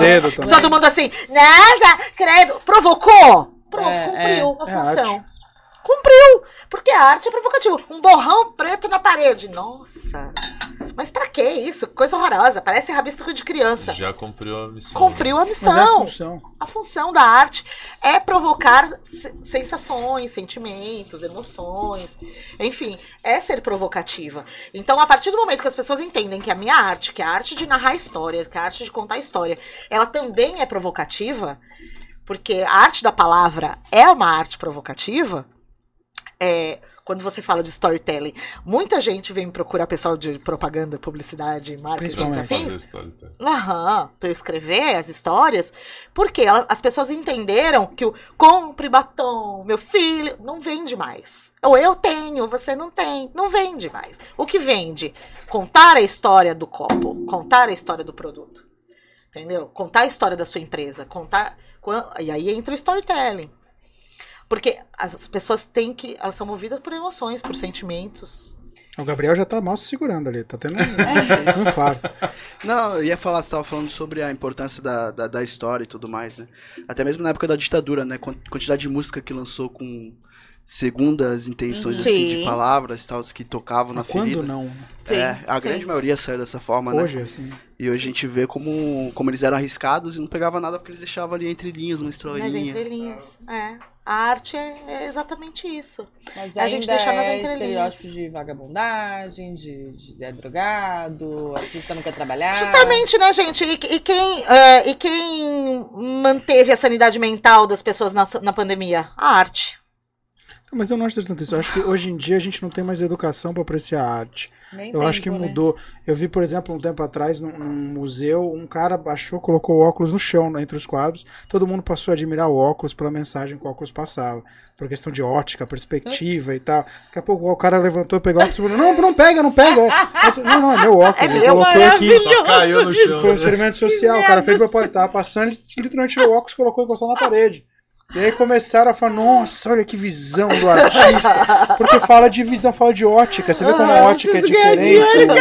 Mas é, muito, mas assim, é uma cabeça preparada para pensar, ela vê na, na, tinta da parede e fala, queria dizer alguma coisa com isso. Uhum. E a gente não tem essa cultura. Eu acho, eu acho que foi John Lennon, não foi no Beatles, que uma vez ele falou que encheu o saco dele de que as pessoas ficavam teorizando sobre as letras, as músicas, e fez música totalmente lé com cré. Ele falou, vamos ver o que o povo vai teorizar. E o povo conseguiu teorizar coisas muito boas, não tinha nada a ver. Ele fez a música só pra poder Mas zoar é as pessoas que estavam interessando de verdade. É justamente isso. É, teve uma. Tem uma. Uma história que chama Menina Bonita do Laço de Fita. Uma, um livro da Ana Maria Machado. E aí teve uma época em que saiu a lei 10 mil a lei de africanidades, de estudo, 10 mil, fugiu o, nome, o, número da lei, que você tem que estudar, né, as africanidades nas escolas, enfim, foi na época que surgiu a lei. E muitos professores usavam Menina Bonita do Laço de Fita para falar sobre é, a negritude, enfim, né, que fala sobre isso. É a história de uma menina pretinha de um coelho branquinho, e o coelho queria ser pretinho igual ela, e fazia de tudo. Caiu no balde de tinta preta, tomou café, fez de tudo para ser pretinho igual a menina. É uma história muito gracinha. E aí a, a, a repórter fez a lição de casa.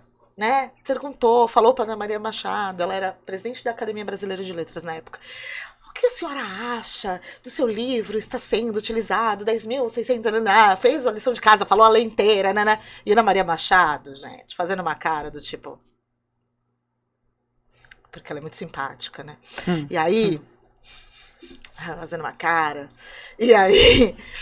Ela só falou assim: e quem te disse que eu escrevi o livro para isso? Eu escrevi o livro porque eu achei bonitinha a, a, o coelhinho branquinho, a menina pretinha, e eu. Se, você tá, se você tá dizendo que serve para isso, tá tudo bem. E aí eu volto naquela educação lá dos anos 80, que eu falei do Curtiço e de ler Machado uhum. de Assis e de ler né, da educação que a gente chama de educação bancária, né? Que você só recebe sem nada, sem troca. E aí o que, que acontece? É... Adorei educação bancária. É, eu falo Paulo Freire. E aí, é, a educação bancária, quando a gente é, até me perdi o que eu ia falar. Mas enfim, é, eu me perdi porque o, o, a educação. Quando a gente fala de educação bancária, de você só receber, receber, receber, receber, receber. E aí você tem que ler e fazer prova. Lembrei o que eu ia falar. Uhum, Ler para fazer prova. Aí a prova vinha o quê? Ah, e o que quer dizer na página 59, no parágrafo 2 do livro? Eu sei lá o que quer dizer. Decoreba. Na verdade, assim, eu não sei o que o autor quis dizer. Eu sei o que eu entendi. Agora, o que o autor quis dizer, eu nunca vou saber. Porque eu não soube o que a Ana Maria Machado quis dizer com, com Menina Bonita as Lojas de Fita. Mas existiu a interpretação de cada um, porque cada um bebe de um jeito diferente a história. Se eu contar dez vezes aqui a história para vocês, cada um vai beber de um jeito diferente, vai ter uma parte da história que chamou mais atenção, que interpretou de uma forma diferente, porque vai da minha vivência. Então, contar a história o que é? São pegar a minha história, a história do autor, ou história de tradição oral, juntar e fazer uma terceira história. Isso é contar história. Porque visão, né? quando. É, porque eu tenho. tenho a, a, mim, quando eu falo de voz narrativa, as minhas vozes narrativas, é, é, é essa, é a minha visão de mundo, é a minha visão do. A minha vivência, a minha voz, o meu jeito, o meu corpo, tudo que envolve, junto com a história lá que eu ensaiei do autor, e aí a gente faz uma terceira história. Por isso que eu falo que é adaptação livre. Eu ainda brinco, vai adaptação livre da Camila, porque camilesca, história camilesca, porque assim, nunca vou contar com Como todas as vírgulas. com as intenções dele. Não, porque vai ter a minha, a minha intenção, a minha interpretação da história, né? E é isso, minha gente. E aí? Contem-me mais coisas. ah, eu tô que mais. Vocês estão assim, ó. É, assim, ó. Eu tô é babando. demais, é. Mas, bom, vamos, vamos ouvir uma história, vai. Então, quero saber... Um... então, ela trouxe alguém aqui com ela Ih, também, umas coisinhas. Ah, eu trouxe exatamente. Queria saber. Então, vamos, vamos, de palhinha, vai, por favor. É. Porque quando eu conheci a Camila, eu tava trabalhando, Mas eu tava é caixa mágica, um evento. Caixa mágica, como é que chama? Caixa... Surpresa? Surpresa? Ah, Ou não, é só. Já veio. Já, essa surpresa aí já tá. Não, essa já tá Combinada. Já. Não, combinada não, a gente não combinou. Não, nada. com a gente aqui não. não, é, não, não. Assim.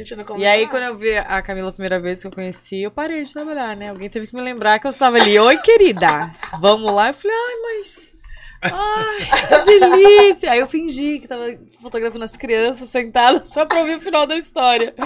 Realmente é uma delícia. Mas pode abrir a sua caixa de surpresa aí. Não, a verdade, caixa de Pandora. É, na verdade, eu trouxe, porque assim, Ai, quando a gente linda. fala, quando eu falo da, do, do corpo, da voz, é sempre protagonista da história, né? Minha voz, meu corpo é sempre protagonista. Mas existem alguns objetos que nos contam também, né? E que me contam, enfim. E aí eu trouxe um objeto que todas as histórias eu começo contando histórias com eles, que é a minha luva. Uhum. A, olha só, tem até um carregador. Eu ia Mas falar, quer falar, faz parte. Eu, nossa, eu vi um é cabo ali de carregador, eu falei, nossa, e o medo de. É olha o medo de ficar sem, sem bateria. É muito moderno. Muito moderno. Que é a minha luva. A luva do mar, que fala quem eu sou, de onde eu venho e o barco que eu carrego as histórias que eu conheci no mundo todinho. Ah, eu quero você pra mim. e as minhas histórias sempre começam mais ou menos eu assim. vi isso a primeira vez, eu fiquei encantada. Gente, que isso? No mar, no mar, no mar, no mar eu vi cantar. No mar, no mar, uma linda sereia ela é sereia. No mar, no mar, no mar, no mar eu vi cantar.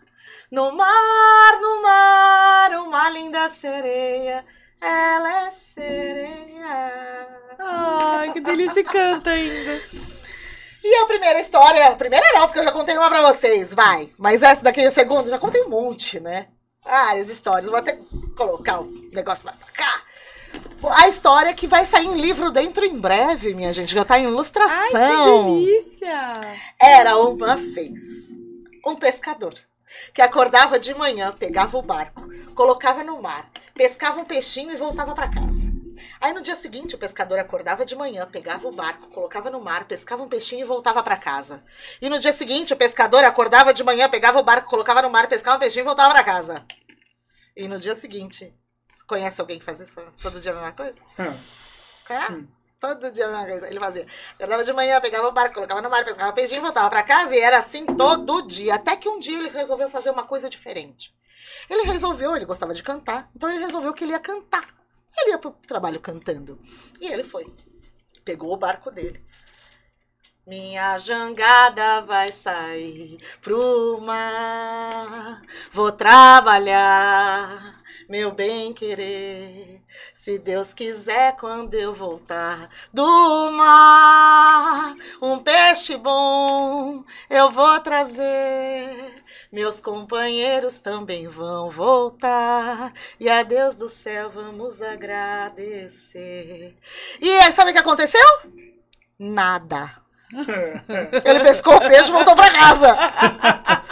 E no dia seguinte ele acordou de manhã e pegou o barco, colocou no mar, pescou o peixe e voltou para casa. Não aconteceu absolutamente nada de diferente. Até que, lembra que eu falei para vocês que toda história tem um mais onde tudo muda? Sim.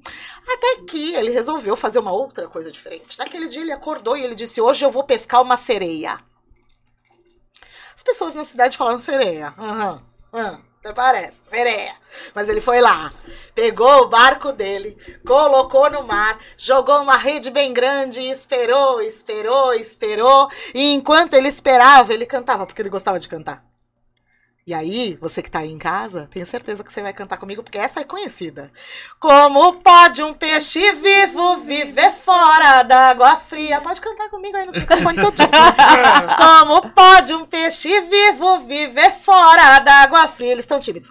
Como poderei viver? Como poderei viver sem a sua, sem a sua, sem a sua companhia? E de repente, aquela rede mexeu. E ele puxou a rede, puxou a rede e era, era só um peixinho pequenininho. Era um peixinho pequenininho que ele queria? Não. Não. O que, que ele queria? A sereia. Então ele jogou o peixinho pequenininho de volta para o mar. Hum. Jogou aquela rede bem grande, esperou, esperou, esperou, esperou, esperou. Enquanto ele esperava, ele cantava, porque ele gostava de cantar. Hum. Eu não sou daqui, marinheiro só, eu não tenho amor. Marinheiro só, eu sou da Bahia, marinheiro só, de São Salvador, marinheiro só. Eu não sou daqui, marinheiro só, eu não tenho amor. Marinheiro só, eu sou da Bahia, marinheiro só, de São Salvador, marinheiro só os macumbeiros de plantão. Ô marinheiro, marinheiro. marinheiro. Quem te ensinou a navegar? Marinheiro. Foi o tombo do navio. Marinheiro. Ou foi o balanço do mar? Lá vem, lá vem. A rupia, né, filha? Aí, aí, então. Ah, a rede mexeu. A rede mexeu e ele disse: agora é minha sereia. E ele puxou a rede, puxou a rede, puxou a rede e era só um peixe médio mesmo. Ai, meu Deus. Era o peixe médio que ele queria? Já evoluiu. O que, que ele queria? A sereia. E a sereia? Então ele jogou o peixe médio de volta pro mar, jogou aquela rede bem grande e esperou, esperou, esperou. E enquanto ele esperava, ele. Porque ele gostava de cantar, já te falei que ele gostava Outro de cantar. Ponto. Outro ponto, vamos lá. vamos lá. Quem te ensinou a nadar? Quem te ensinou a nadar? Foi, foi marinheiro, foram os peixinhos do mar. Foi, foi marinheiro, foram os peixinhos do mar. Quando de repente a rede mexeu. Agora sim. Ninho, foi mais forte que a primeira vez. Ai, a música essa eu conhecia agora. É agora. Agora. E ele puxou, ele disse assim, agora. Ele faz exatamente o que você falou. Agora! Agora! É agora, é agora! E aí puxou a rede. Vai, Gabriel! Puxou vai. a rede! Puxou a rede, era um peixe grande. Ah, tá. Ela jogou três peixes fora já. Era um peixe grande que ele queria? Ele ainda não, Não. jogou o terceiro, não. Ele vai jogar. Aham! Então era, ele jogou o peixe grande de volta pro mar. Viu? Tá que Você pariu. tava lá? Pra quem pegava só um por dia. Já tá no terceiro. E eu vou te falar que ele jogou e ele ele já tava como? Ele já tava desenchabido. Tu sabe o que é desenchabido? Sim. Triste, desanimado. Triste, mochoxo, macambúzio. Isso aí.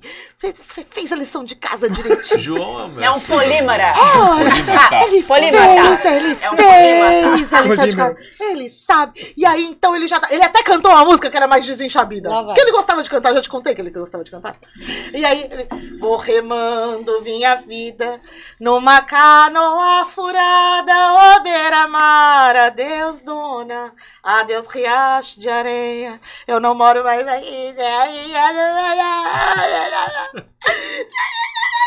Ele não sabia se ele remava, se ele chorava, se ele pescava, se ele cantava. Eu só sei do seguinte: que a rede mexeu. Mexeu. Mexeu. Minha gente. Não, pai. Mexeu. Vai, minha filha vai nascer. Ele, vai dar ele, fez, ele, ele, teve que fazer uma força, tipo, ah, entendeu? E ele puxou aquela rede, puxou aquela rede, puxou aquela rede. Iemanjá. Ele falou, agora é. E ele puxou e era. Iemanjá. Era um peixe, peixe gigante. Óbvio. Coitado vai sofrer, morrer com a ideia. Mas eu não te contei uma coisa. O quê? Preciso te contar. Conta. Sabe quem tava em cima do peixe gigante? Quem? A sereia. Ah, sereia! Porque se tem uma coisa que sereia gosta nessa vida, minha gente, é de cantoria de pescador. E quando ela deu de cara com o pescador e o pescador deu de cara com a sereia, a sereia também gosta de cantar e já foi logo cantando também. Eu andava na areia, sereia, me mudei para o sertão, sereia, aprendi a namorar. Sereia com um aperto de mão. Ó, oh, sereia! E foi, deu um de, deu de cara com o outro, assim, ó. Dizem que foi o tal do amor à primeira vista. E ela já foi logo convidando ele para morar com ela lá no fundo do mar. Nossa. Hum, Aham. Isso, né? Dizem que ele aceitou. E dizem que em noite de lua bem cheia e maré bem alta, a gente consegue ver lá no deck do pescador em Santos. Conhece? Sei, ele na da praia? Aham. Tá. Diz que dá pra gente ver lá no fundo do mar. Ah em noite de lua cheia e maré alta, tem que combinar. Ah, entendi. Não é qualquer noite, assim. Não, não. Aí lá no fundo do mar, o pescador e a sereia vivendo felizes para Sim. Sempre. Nossa, vocês vivem felizes para sempre assim, gente? Não. Vocês estão desenchabidos, vai. Feliz para, feliz sempre! Você já foi feliz para sempre um minuto da sua vida? Já. Já foi? Ah, intensamente. Já foi feliz para sempre um minuto da sua vida? Porque é isso, né, gente? A gente tem que ser feliz para sempre, Estamos nem que agora, seja né, um minuto. Ai, que delícia! Tô muito feliz! Essa é uma história de tradição oral que eu recolhi lá quando eu era pequenininha e que eu vi. Todas as minhas apresentações eu conto, todas. E vai sair em livro dentro em breve. Me conta mais sobre isso. Pô, mas tem que assim? ser audiolivro, porque livro vai ser Então, é. mas a ideia é que tenha QR. Ah, eu vou, vou dar spoiler do livro. É, é, vai ter os QR Codes os vídeos para, as, para as músicas. Para as, Uma trovadora com você não poderia escrever o livro. Vai Seria ter. desanimador. Óbvio que não. Mas aí vamos falar um pouco disso até. Porque assim, a aplicação profissional disso, porque quem, por exemplo, conhece ou ouve alguém falar, eu trabalho como contadora de história, fala, mentira. Não, faz todo mundo cara de hã? É super legal o teu hobby, uhum. mas o que, que você faz? É tipo meu pai, quando trabalhava no começo, queria ser músico. Falava, não, bacana, mas você quer trabalhar com o quê? Isso. Né? As pessoas, pessoas... Você só conta história? Exatamente. Você bebeu alguma coisa? Não, amor, obrigada. Olha só, tô sendo muito bem tratada aqui, a gente pode Fica voltar vontade, mais vezes. Claro. é... Obrigada, meu amor, tá tudo bem. E aí, é... as pessoas sempre falam isso. Você é contadora de história, mas você só conta história? Eu digo, aham. então, mas Quer trabalho melhor que esse? Aplicação, aplicação. Como é que é isso? Eu Como quero ser é contador de história. Que caminho eu sigo? Faculdade não tem. Não. Tem Existem pós-graduação. vários cursos. Então, isso que eu ia falar. Tem Existe. pós, mas não tem faculdade. É, não, faculdade não. Ainda não. Existem os cursos, por exemplo, que eu dou. que você prepara, desde a parte de interpretação, oratória, tudo. Tudo, tudo, tudo. Aí existem os cursos, alguns são muito bons, outros são muito ruins, então você procura cursos legais. É, pra... é mas. Tipo da Camila. Pa... Tipo meu. Os seus. É, mas, assim, para além disso, é, a primeira coisa que eu falo é que para ser um bom contador de histórias, você tem que ter cara de pau. Tem que ser ator. Sem limites. E acreditar, Sem limites. Sem limites, não ter medo das suas. É, porque todas as fotos, por exemplo, que a Tati já tirou da minha vida toda, Fazendo careta. todas caretas. Então, assim, é, é você se. É, Se dispo- entregando É, você não, não vai ter pudor do seu corpo e nem nada de ficar fazendo pose. Mas, assim, além da- de ser cara de pau, um bom contador de histórias é aquele que cria imagem na cabeça do outro. A partir do momento que eu crio imagem na cabeça de Engraçado, vocês. porque eu tava- Eu fiquei viajando Total. também. Eu, eu puta, visualizei. você- Era in- inconsciente. Você tá falando agora, eu tô aqui pensando que eu tava é um imaginando bardo, é o cara no barco Eu ali vi e a, a rede e Total. o peixe Né? pequeno, médio, grande. Justamente. vi a, a sereia assim, ó, vindo. Aham. Peixe gigante. Outra coisa. é? isso daí. Porque. Viu, né? Ela isso? fez de fora pulando lá. Algum conto Lembra meu, eu já vivi essa A história é a sua visão de mundo. Obrigado, continua. Pode é isso aí. Desculpa, Salto alto, cinta língua, coisa dele. Entendeu? Cavalgando num peixe. E cada um vai ver a sereia de um jeito. É a sua sereia, obrigada. amor. É isso. Exatamente. Porque é isso, o bom contador de história. é. Várias pessoas chegam pra mim, a sua sereia. Mas eu vou te falar que várias pessoas. Mas eu vou te falar que, assim, eu- sempre quando me perguntam qual é o que é um bom contador de histórias, eu começo falando isso. Porque é um bom contador de histórias é aquele que cria imagens na cabeça do outro. E aí, se você, este bom contador de histórias, que você cria imagens na cabeça do outro e você quer viver de contação de história, você quer viver da arte da narrativa, leia muito. Escute muito. Um bom contador de histórias também é um bom escutador de histórias. Procura cursos. Existem pós-graduação é, algumas muito boas no, no Brasil. É, ouça outros contadores de histórias. Se debruce. É verdade, você tem alguém que você se inspira, você admira? Tenho que muitas pessoas que me inspiram. Muitas, muitos colegas que hoje eu tenho a honra de sentar na mesa com eles e que foram minhas inspirações. Aqui na nossa região a gente tem outro contador de história? Tem Porque pra mim- Nossa, tipo, você é rara. Você percebeu o mundo dela, a ótica dela? É é? Existe. Você percebeu? existem, existem. Cara, eu não consigo Existem. associar outra pessoa. existem. Mas é isso que eu tava falando, porque é difícil hoje em Não dia. consigo. Mesmo que a pessoa se prepare, antigamente você tinha um bardo que você ia num bar, você ia numa taverna, o bardo tava cantando história, tocando. Antigamente você tinha um trovador que ia pro meio da praça e juntava a galera, subia num, num, sei lá, num caixote e contava história. Hoje em dia você não tem isso mais. Então, tipo. E você sabe, Gabriel, que assim, essa visão de, eh, de contação de história ser pra criancinha, que nem as pessoas falam, é muito do Brasil. Muito, e muito Porque recente. lá fora, as pessoas contam histórias nos cafés, na- Bares. nos bares, Muito nos happy hour. Ah, é, na Colômbia, eu fui pra Colômbia duas vezes. Lá, e assim, lá a gente conta história pra, pra falar por que, que o preço do feijão aumentou, Uhum. saca? Assim, é, Eu acho que sério! tem que ter uma adaptação, né? Um contexto. É. O, je- o jeito, a historinha que talvez você vai contar para um grupo de criança, talvez Sim, diferente, que você vai sim. contar para adulto. Mas assim, eu acho que você consegue. Mas cabe em todos os lugares. Mas existem contadores de histórias em Santos. Que legal, Existem não, eu acho legal. vários, pra é, mim vários contadores era de histórias bem e ponto. bons em Santos. É, existe a Jace, que trabalhou bastante tempo como professora do, do Senac, é, que ela dava aula também de contação de história. Existe a Carol Porto, que está fazendo um trabalho autoral. Carol, puta. Ela tá fazendo um trabalho autoral com a turma do Longinho, enfim, ela escreve as histórias e ela conta. Tem uma galera, assim, bem, bem boa em Santos fazendo. Tem, a- tem as pessoas que estão dentro das unidades escolares que fazem o trabalho de contação de história. Mas, assim, de fato, é, a pessoa que vive da contação de história, É És tu. que vive da contação única e exclusivamente. Ou melhor, que sobrevive, né? Viver. Sobrevive da contação de histórias aqui em Santos. Eu acho que Não, não tem. Só você. não tem. Porque envereda pra outra arte, envereda, envereda pra É, atuar, tá, envereda é, pra cantar, ah. poesia, mas não, não, não vive disso, é muito engraçado, né? E esse reconhecimento, ele, ele se deu é, depois de muitos anos de trabalho, desde o começo você foi ganhando espaço já tendo reconhecimento. A partir do momento que eu larguei a sala de aula. Aí foi rápido. Aí já teve esse reconhecimento. Você falou pra gente estar há 25 anos 25. contando história. 25. Porque enquanto eu estava na sala de aula, eu fazia os eventos, eu ia numa escola aqui, outra ali, mas assim. Era fechado Era, ainda. porque não. Né, é, como eu mais... trabalho com evento com criança, hoje eu vejo muito assim, meu Deus, a Camila, entendeu? Então as, as pessoas já não vão mais para aniversário, pro, pro parabéns do aniversariante. vão porque ela vai. Virou atração. Ou então Gente, quando ela é sério chega... isso? Isso pra mim é novidade. Verdade. Ou quando ela chega de surpresa, você vê que ah, todo mundo já tem uma referência, assim, é. né? E eu fico encantada com essa reação Não, deles. Eu fico muito feliz, assim. É muito legal. Eu fico muito feliz com, com este reconhecimento, com, com as pessoas associarem o meu nome à minha profissão. Não, e você vê que não isso. são só as crianças que sentam lá, né? Cada vez não, mais os adultos não. estão parando é. e é. ficando Mas não lá. deveria, né? Porque antigamente é. não, tinha nada a ver com criança. Tradição não tem nada a ver com criança. Não, dos cordelistas também não. Então, assim, é, mas, é, enfim, mas aqui se deu, né? E você consegue direcionar, por exemplo, temas? Consigo.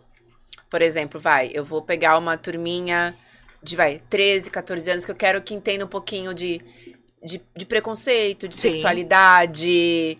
Eu queria que entrasse, vai, nesse meio pra gente poder depois ter algo para discutir. Sim, sim. Aí você consegue contar as histórias para direcionar, para fazer a cabecinha deles pensar. Sim. Por exemplo, uma criança de 3, 4 anos, o que, que é compartilhar, historinhas de compartilhar, porque ele tá na fase de aprender a dividir, do, do, do, ser eu, né? Tudo meu, sou eu, não é de sim. ninguém.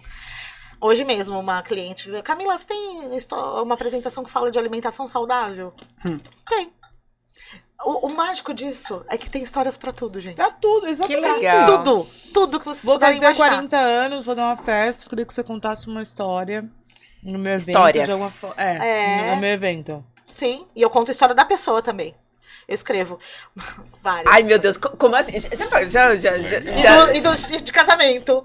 Ao invés do telão, eu vou lá contar também. Eu, sei, eu faço. Eu faço é... pra cacete, já gostei. Contratada. Eu faço. o dia que eu casar, você vai. O dia que eu casar, já, já se ferrou. Agora, o dia é, Você fez 25, nós éramos 18. É, então. Dá pra fazer uma renovação de votos. É, então. Quando a gente e fizer aí, boda então, de Os 18 ainda não casaram.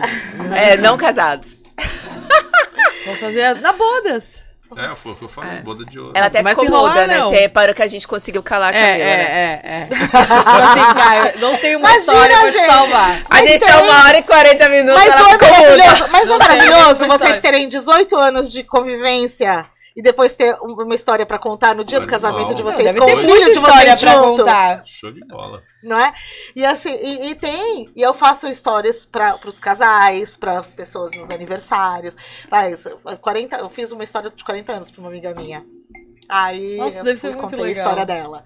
Porque eu vou desde o nascimento, aí eu vou perguntando pra família, né? Fazendo entrevista com a família e tal, pra poder contar no dia do, do aniversário, da festa. Que vou fazer 15 anos de falar, Eu vou te falar que, inclusive, aí, isso, isso é, um, é, um, é um presente muito legal de você dar pra alguém. É. Você podia montar, fazer, é, verdade, vender esse combo, cara, porque é, é, é eu não legal. imaginava isso. Olha, Já que... vendo esse combo! Não, mas assim, tipo, viralizada, assim, sabe? É verdade, porque antes era, era febre é, do. Lembra do carro? Da mensagem ah, animada. Ah, da te... é, e do telemensagem também, ah. lembra? Mandei Virou várias. febre aquilo. E, poxa, um negócio tão legal assim, desse, desse legal. jeito. Não, eu, eu, não, eu não tinha ideia. Que... Eu faço cerimônia de casamentos contando a história das pessoas. Ai, que perfeito. Mesmo porque, assim, eu, eu, sou cerimonialista também. Aí eu faço cerimônia de casamento, contando histórias das pessoas. E eu, e eu consigo, é, eu posso dar né, o certificado né, tanto civil quanto é, religioso, porque eu sou consagrada, né? Eu tenho, eu sou IA, eu sou IA, né? Que legal! Eu sou IA, e aí as pessoas também me procuram pra fazer a benção. Você já deu um fora? Porra. Dá um fora do quê? Dá uma muito fora! Tava muito fora, assim, no, no ou no, no casamento, falar no evento, besteira, falar uma. Porque assim, falar Falou o nome da merda que eu falei. Ai, gente. Errar feio a história do dia. Mas assim. do dia amanhã. Mas. A é... história conserta, ele não faz isso. Não, é, então, justamente. Ele conserta. Justamente, assim, de, de equivocar nome, de equivocar é, fato. Não mesmo porque, gente, a gente dá um jeito e fala assim. Mas o que eu não te contei ainda? Sabe? Ou então assim, ah, achou que eu não... É, você dá um jeito. Porque é aquilo, quando você estuda o começo, meio e fim da história, o recheio do bolo, quem faz é você. Exatamente. Uhum. Né? Você pode então, dar uma assim, floreada. Oh, e aí eu dou. Mas eu sabendo o, o, o a estrutura, o começo, meio e fim, eu consigo passear pela história, né? Mas para isso eu tenho que estudar, né? Tem um monte de vídeo, porque na pandemia eu, é, as pessoas compravam de presente histórias para os Dia das Mães, para os Dia dos Pais. Gente, e eu contei histórias das mães, dos pais. Nossa, eu chorava horrores. Assim, o primeiro, é, eu escrevendo a história. Que você... É, eu me emocionava escrevendo. E aí, na hora de contar, né? Aí eu não chorava, mas. Eu... Ah, eu imagino. E aí você grava isso em vídeo? Em vídeo. Em vídeo. Cara, que incrível! Aí eu não. Foi muito bonitinho. Teve uma vez que eu, foi o Dia das Mães. E aí eu, eu que mando. Eu falo para as pessoas, vocês querem que eu mande pra pessoa? Ou você quer mandar, né? E aí, não, você manda. Aí eu vou, né? Olá, meu nome é Camila Genaro, né? No WhatsApp, né? Da, tudo bem, eu tenho um presente para você, tal, enviado por fulano de tal. Só abrir o link abaixo. Teve uma senhora que ela desconfiou tanto de mim. Ela fez mil histórias. ela fez mil perguntas. Quem é você? Ah, como você conseguiu? Como você conseguiu o meu telefone? Como você não sei o quê? Mas ela não tá errada, né, gente? Aí, como você conseguiu meu telefone? Aí eu fui fulano. Aí eu mandei as fotos fotos que eu tinha e tal. Como você conseguiu Assustador. a foto da minha filha? Assustador, lógico. Você está contando a minha história super. pra mim. Telefone desconhecido. Super, Para. super. Aí, mas ela queria saber se ela podia clicar no link. É vírus, entendeu? é vírus, é. É. Aí ela ligou, aí eu, aí eu mandei mensagem pra filha dela, falei, fulana, tá olha. Sua mãe não, tá neurótica. Dá uma. falei, dá uma. Dá uma. É. Dá um você fala pra ela que tá tudo bem e tal. Ela se que tá tudo bem. Tá tudo bem. Não foi sequestrada. Depois, muito bonitinho, depois ela me mandou uma mensagem tão linda, né, agradecendo, falou que foi lindo. Só que, da história.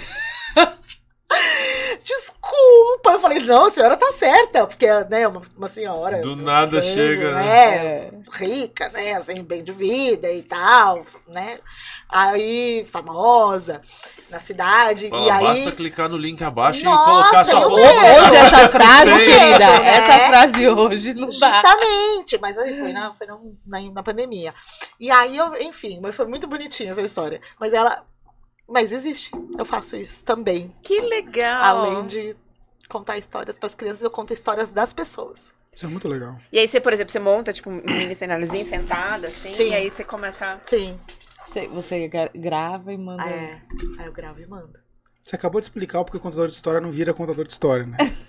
Vira artista, né? Vira artista. É, por isso Entregou. que a gente chama de arte da narrativa. Entregou. Acabou. É a arte da narrativa. Tô chocada. gente, você tá... conseguiria fazer uma história para contar para uma criança porque a mãe dela, a mãe dele não está mais entre nós? Ah, existe. Já aconteceu? Sim, sim. Sim. Nossa, isso deve ser punk. Eu acessei completamente. Eu acho que a Tati quer que você conte agora. Porque a deixa dela foi tipo, é. Aí, viu? Acho que ela quer que você conte agora. Né? Olha, já quero um presente, ó, perdendo likes, né? Claro, na história do programa. Ai, que legal! Ia ser massa, Incrível. Hein? Incrível. Contar a nossa história. Não, pronto, agora, né? agora ela já faz o combo pronto. aqui, ó. É isso. milhões de Tem histórias. Desconto. milhões de histórias pra Vai, você contar. quantos anos vocês dois que vocês estão no ar? Anos. Conto Tem, de milhões. Hein? Conto de milhões, aí, viu? Ai, que incrível. Tem, Nunca pensei foi que o que eu falei, toda existem essa... histórias, gente, para todos os temas que vocês puderem imaginar. E existem histórias é, das pessoas que são incríveis, assim. E que muitas vezes eu uso as histórias das pessoas nas histórias também para complementar, sabe? Uhum. É, uma história que eu achei tão linda e que eu vou, vou usar, sabe? Vou ali, vou, vou complementar na história do autor.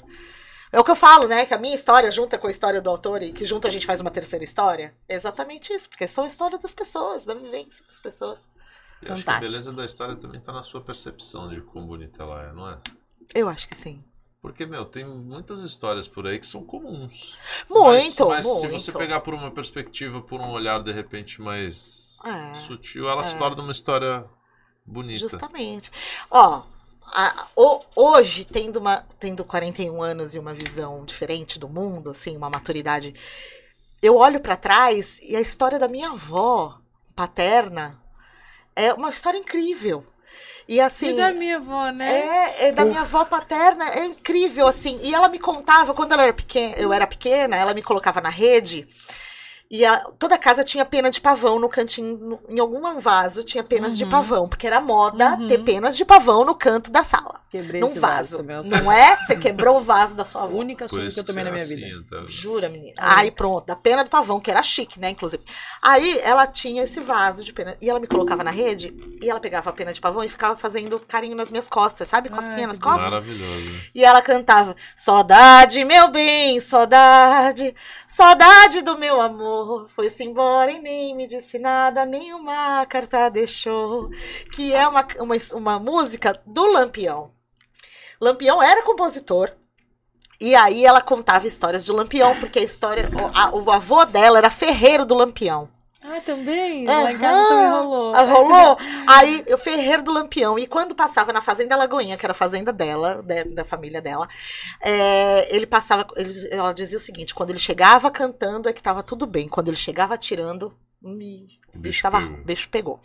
E aí, diz que uma vez ele, ele chegou lá na fazenda, que é uma história conhecidíssima, inclusive tá na biografia e tava até no, no, na, no, na minissérie que teve da Globo que chegou na, na, na fazenda e desdenhou da comida da, da avó, da avó dela. Disse que estava sem sal, que estava sossa a comida. Um dos, um dos, dos capanga dele lá. Desdenhou. Aí ele falou, comadre, pegue a saca de sal.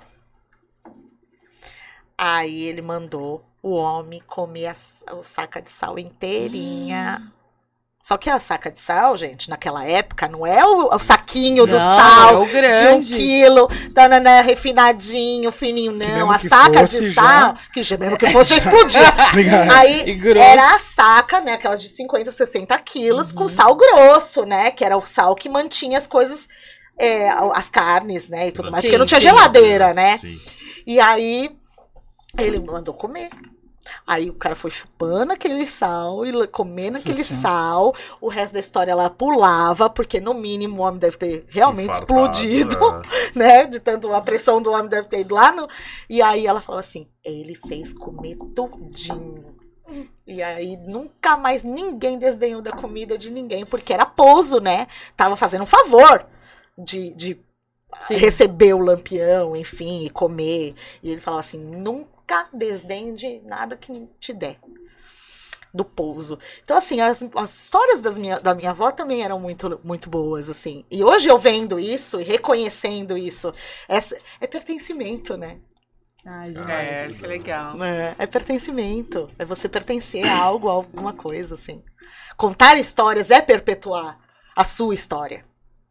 Contar história é isso. Os meus pais são, são de sul de Minas. E são. Ambos vieram da roça, né? Tipo, na época mesmo de. De não ter geladeira. É, tipo isso. E, meu, tem cada história que você fala também. E assim, é que a gente perde esse valor um pouco, né? Porque talvez para eles terem ter vivido certas. É tipo, ah. É... Mas tem coisas que eles contam que você fala, cara, olha que loucura, né? Que, que é a história, passagens Sim. que a gente não dá valor. E é o que eu falei, dependendo da perspectiva e da ótica que você é. enxerga é. essa história, tem um valor ferrado. Da lente de trocar o óculos. É, exatamente. Né? Ai, da gente querida! trocar o óculos. Sensacional, sensacional, delicioso. É, menino, quantas horas a gente tá aqui falando sem parar? É, não, não então... bastante. É, é, falando um pouco sobre história, é, todo mundo que conta a história é o herói da própria história. Sim. Obviamente, né? Você falou de, de, de, dos livros de história, né? Ah, Para mim, desde pequeno, eu gostava de história mas não gostava da história, eu gostava da história, uhum, né? Uhum. Uh, ah, para mim já era estranho quando eu via, por exemplo, um livro de história, a, a expansão do, do Império Romano, que atacava e tomava as terras dos vikings, e depois você tinha a história da invasão bárbara. Sim. Só que pra mim já ficava claro que o vencedor conta a história, não é o perdedor. Então, automaticamente, para mim isso ficou claro. Como, por exemplo, nessa história. Nessa história eu achei o Lampião um cara de virtude. É, e que na Porque verdade, ficou romântico, é, ficou é. romantizado. A história tem a ver com isso. Como é que fica esse lado? Porque sempre que você ouve história, eu, por exemplo, eu adorei o conceito da Malévola por causa disso. Você nunca vê os dois lados da história. Você nunca ouve os dois lados da história porque quem perde nunca conta. Sim. Então, eu nunca tinha visto a história de um vilão. Quando você vê que a Malévola, na verdade, é a vilã da Bela Adormecida de 59, você fala, cara, que legal, tem um outro lado, tem um porquê. Ela não é a vilã, né? É, é exatamente. É, exa é esse o ponto. Porque ninguém é vilão total de uma história. É. Né? Pode ser da tua, mas às vezes do outro pode não ser. Então, e, e a perspectiva também. É totalmente. Só que quando você tem um contador de história que é bom, como você acabou de fazer, Cara, eu falei, porra, Lampião tinha razão de fazer as coisas que ele tava fazendo. Porque você vê, se ele salvou a comida de uma mulher que tava salgada e que não tava, pô, imagina o que ele não fazia pelo resto. O contador de história faz Mas isso. Mas é, no, no, Nordeste, em alguns lugares, ele, ele é tido é como... como... herói. Exatamente. Aham. É só, pra vai... cá que, que veio cangaceiro, é, é, porque assim, porque ele era realmente também muito muito cruel. Ele era cruel. Esse é o ponto. Piedoso, mas assim, talvez. piedoso. É, ele era tipo Robin Hood, vai, mas né, de roubar para os dos ricos para os pobres. Né? Eu ia chegar nesse ponto. Porque assim, o que que acontece? Quando a gente fala, eu falo para os adolescentes, eu, quando a gente fala de ética e moral, conta-se Robin Hood. Para falar de ética e moral, o que é ética, o que é moral? Né? É, porque assim, é ético? É moral?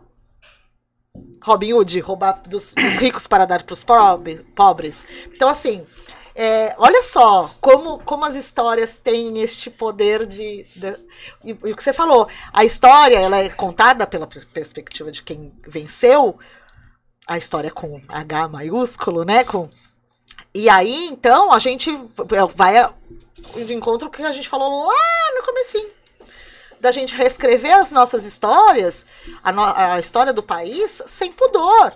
E falar, olha, os nossos heróis. Então. Não, na verdade, eles não são tão heróis. Porque o ser humano não é ruim totalmente. E, e não o, é bom, e nem é bom totalmente. Né? A gente sempre tá ali, a gente tem que equilibrar qual o lobo que a gente alimenta. Não tem uma uhum, história que fala assim? Sim. Existem dois, dois lo, lo, lobos. Uhum. Qual que eu alimento? O bom e o ruim, mas eu vou alimentar qual deles? E aí, para criança, existem vários livros para criança. Quando eu falo, repito, quando eu falo para criança de 0 a 180. Existem algumas histórias com essa perspectiva do, do vilão. Tem uma que chama é do, é do Lobo Alexander, que ele fala o porquê que ele comeu os três porquinhos, gente. Ele só queria uma xícara de açúcar pro bolo. E ele foi lá, ele bateu, só que aí ninguém atendeu, ele. Ele, viu, uhum, ele viu aquele porquinho, aquele presuntinho. É mais forte do que ele, é instintivo. Saca? Então, assim, ele vai contando. Existe uma outra história é, do segredo das princesas que soltam pum né? E aí, é, eu, eu existem... Não, princesa, ela falou. É. Continua, que ela não tá ouvindo. Eu sou sereia. E aí existem vários do, desse livro dos segredos, eu, o porquê que o gigante é, é, ficou mal, sabe, do, do João Pé de Feijão, por que, a bruxa, enfim, vão dando explicações dos porquês. E são explicações humanas, o que é porquê é que, ele, que ele se tornou isso. Porque ninguém se torna ruim assim, não é possível. A não ser que seja psicopata, tem problemas, né? Você é dodói da cabeça. Mas fora isso, ninguém se torna mal. Né? Ninguém é mal. Né? né? A gente vive. Então, assim, por que, que a gente se tornou mal? Por que esses vilões se tornaram vilões? Existem muitas histórias, assim, nesse, nesse sentido para as crianças hoje em dia. E que é uma outra visão, né? Por quê? Por que, que a Malévola se tornou daquele jeito? Por que, que né, a bruxa é daquele jeito? Quando eu falo de humanizar, é isso, uhum. né? A gente perceber o outro lado da história. Por quê? Faz um, eu faço um exercício com os, com os meus alunos, é exatamente isso. Conta, a, conta a, a, a história do Chapeuzinho Vermelho, mas pela perspectiva da mãe. Da mãe? A mãe mal aparece na história, mas ela é fundamental para a história. Como que você contaria a história da perspectiva da mãe? Primeiro que a mãe é louca de deixar a filha sair sozinha Pronto. E se a mãe for uma mãe solo, que não tem ninguém, trabalha, faz doces para fora, trabalha Precisa. cozinheira, ela precisava muito e ela confiava naquela filha de deixar a filha sozinha na casa da avó. Ela confiou. E ela foi uma mãe que precisava daquilo. É, não tinha opção. Não, mas é por isso que eu acho né? Que... Então, olha só né, quantas visões a Mas é por isso que eu acho que você falou no começo é utópico, porque assim, contar a história sem pudor automaticamente torna obrigatório eliminar o contador. Porque o contador, por exemplo, você conta a história, vai, eu vou te contratar pra você contar a minha história no meu aniversário. cara, eu já não vou te passar as informações ruins sobre mim. Por isso que ela fala com outras pessoas. Não, mesmo assim.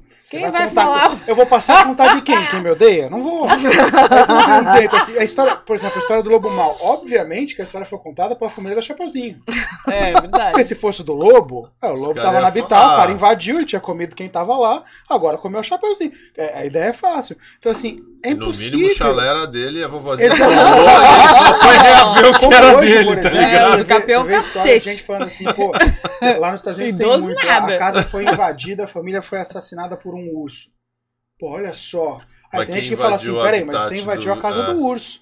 É, ah, é, é faz sentido. Então, tipo, a história muda de acordo Total. com quem conta. Por isso que eu acho que quando você fala assim, pô, a história tem que ser contada sem pudor. Cara, impossível. Mata todo mundo, então. É, na verdade, não é que sem pudor. Não falei sem pudor, não falei isso. Eu falei que a, a história, ela é a minha visão de mundo com a visão do. do não, não, a sua. Junto, mas você falou que a história tem que ser né, contada sem pudor. Que o que, que eu quero dizer com sem pudor é sem moralismos. Hum. Mas isso vai, mas a, isso vai dar também da minha visão é, então, isso que é Por isso que eu falei que a minha visão misturada que faz uma terceira história, entende? Porque assim, a minha visão, a minha visão pode ser uma visão é, a prota ao lado, inclinada para o outro lado. Né, não pender, diver, diversa, enfim, antirracista, anti e que a mesma história, de repente, contada por uma outra professora. Tipo, Mude outra, o foco. Muda. Eu tenho uma amiga, vou te dar até um exemplo. Tem, existe uma, uma, uma história que chama O Pote Vazio. Algumas pessoas conhecem ela como semente da verdade. Meu cofre. E aí, é. Meu cofre também. Tudo bem, pode vazio. Não, hoje aconteceu. Tá. Tá e aí. Tá do programa, perdão. e aí eu sei que essa história, uma amiga minha conta, e eu choro escutando essa, essa minha amiga contar. A emoção que ela coloca nessa história. É diferente quando eu conto, as pessoas dão risada. Não faz sentido. Não, então, né? então assim, é, isso. É porque é a intenção do, do, do contador de histórias. eu acho que é, e é o jeito que a gente vê a sua vivência. Acho que a sua bagagem, ela influencia muito. muito. E às vezes o momento. O momento. E eu vou pegar o gancho. Aí eu entendi o porquê que me emociona. Um dia ela contou que ela usa para contar essa história, ela passa, se passa no Império Chinês, então ela, ela usa um objetos para contar. Você pode contar Aquele... a história é muito longa? Não, é bonita a história. Não, não, não isso, mas eu digo para já conta então. Ela é tipo, já conta. E aí você já depois só contextualiza o término que onde você ia. Tá. Hum. Então tá. Porque pode aí ser? Pode, contador não tem um minuto uma... de paz. Tá aqui pra quê? Um pode. minuto de paz, não dá. Depois Era uma vez que a gente vai organizar isso aí.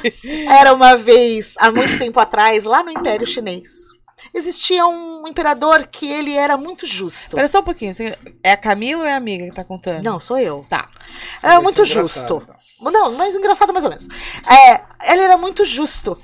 E aí, então, ele, e ele adorava flores. O império era todo florido. Porque ele adorava flores.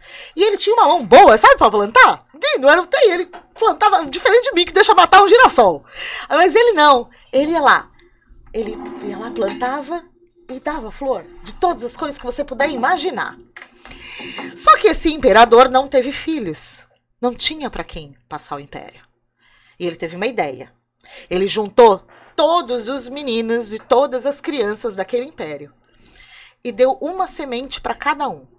E disse: Daqui um ano vocês vão me trazer o vaso com a flor. E a flor mais bonita, mais bem cuidada, será o novo imperador da China. Naquela fila tinha um monte de menino, um monte de criança lá, pegavam aquela semente como se fosse a própria vida. Estavam lá guardando. E os pais, então, né, com os olhos desse tamanho, imagina. O meu filho, imperador da China, imagina. Aí eles levavam aquela semente e naquela fila tinha um menino que se chamava Ping. Ping também pegou aquela semente como se fosse a própria vida colocou a semente num vaso, colocou a terra, molhou, cuidou, passou um mês, dois meses e nada de nascer dali.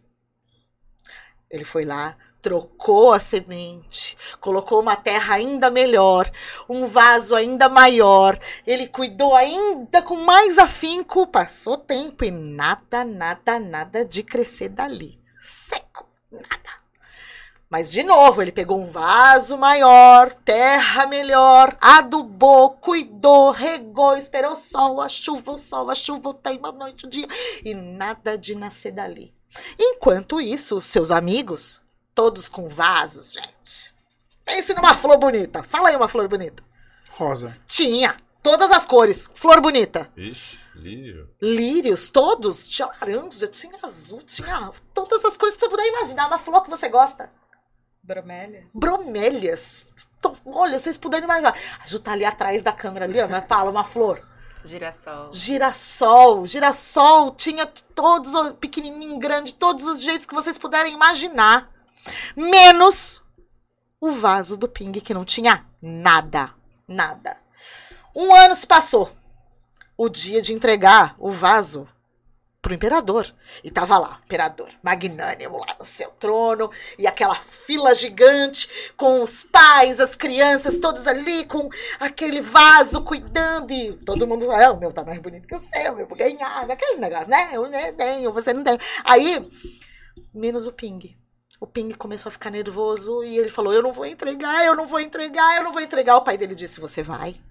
Você vai porque você fez o seu melhor e você vai entregar. Você, você cuidou.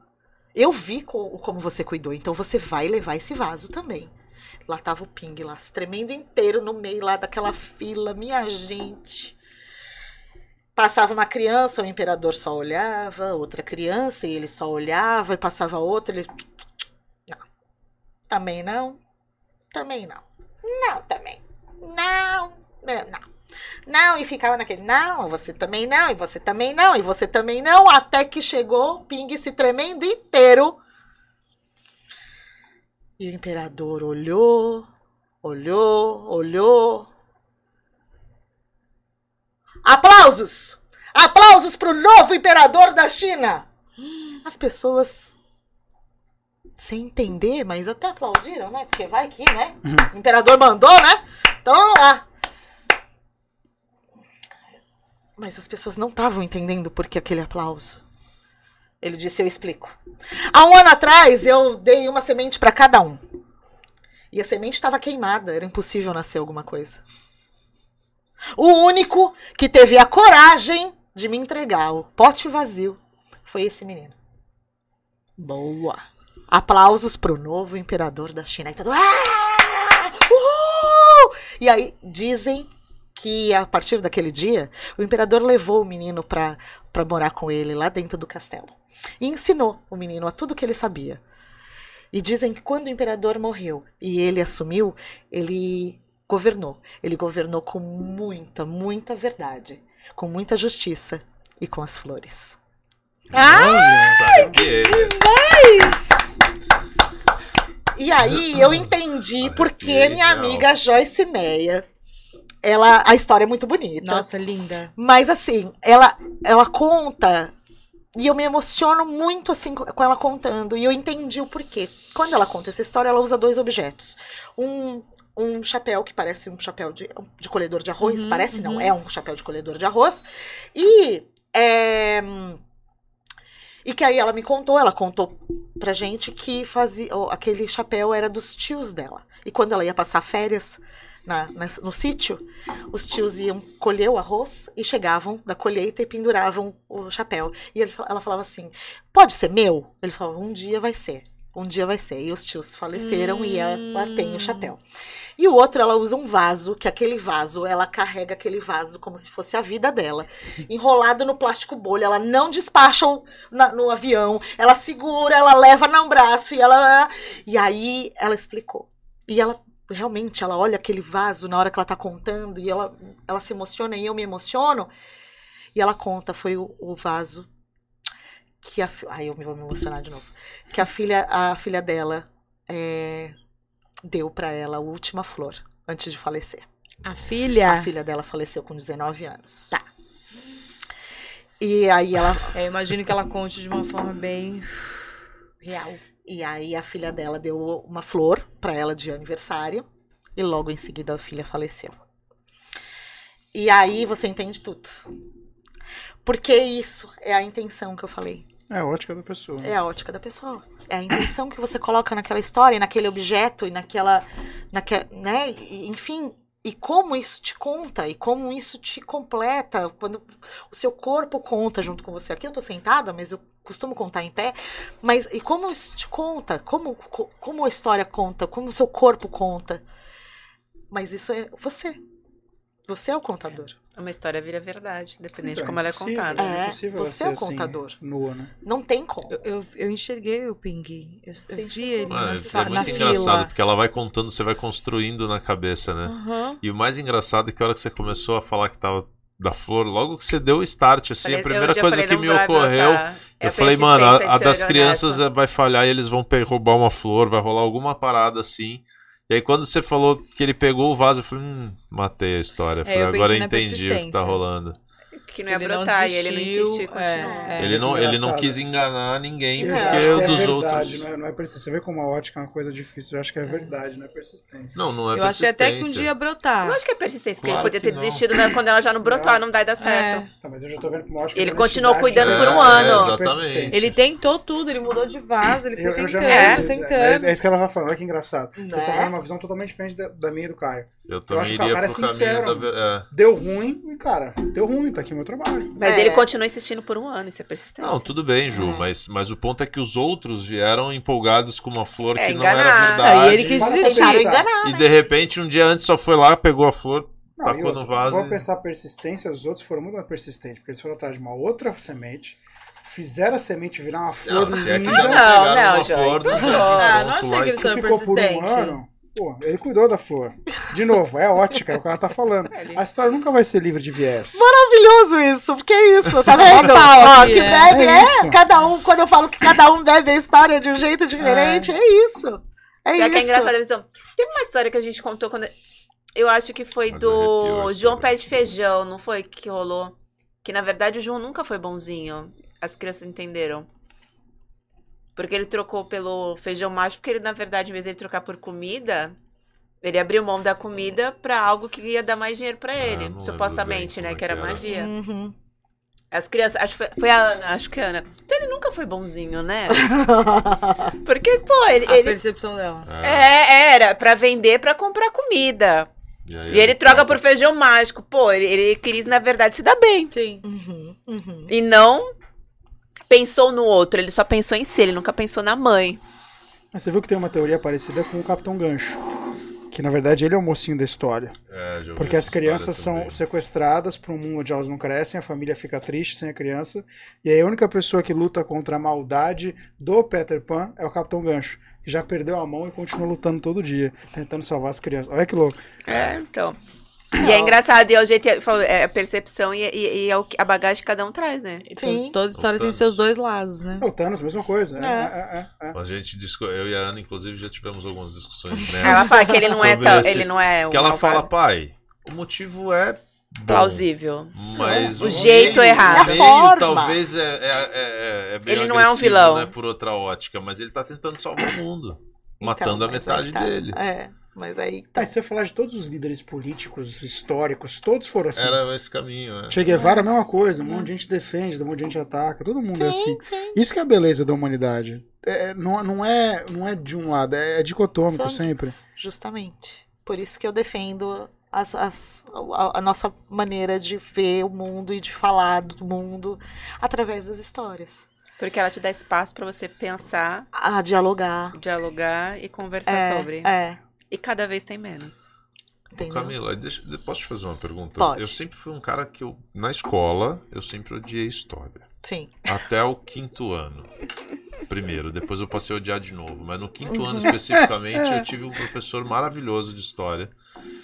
E que ele sabia contar história. Ele não abria o livro. Uhum. E isso talvez me encantava um pouco. Sim. Porque ele, ele só andava pela sala e contava a história. Simples uhum. assim. A história de Dom Pedro, a história de. Todas as histórias que a gente tinha que aprender, ele contava. E, meu, eu, eu, Nesse ano, especificamente, eu amava história, mas os outros anos eu odiava, porque era mal contado. Não, e eu justamente. sempre falei isso, eu, eu falo era isso pra lido, minha né? filha também. É, eu falo pra ela, porque ela fala, ah, porra, é chato.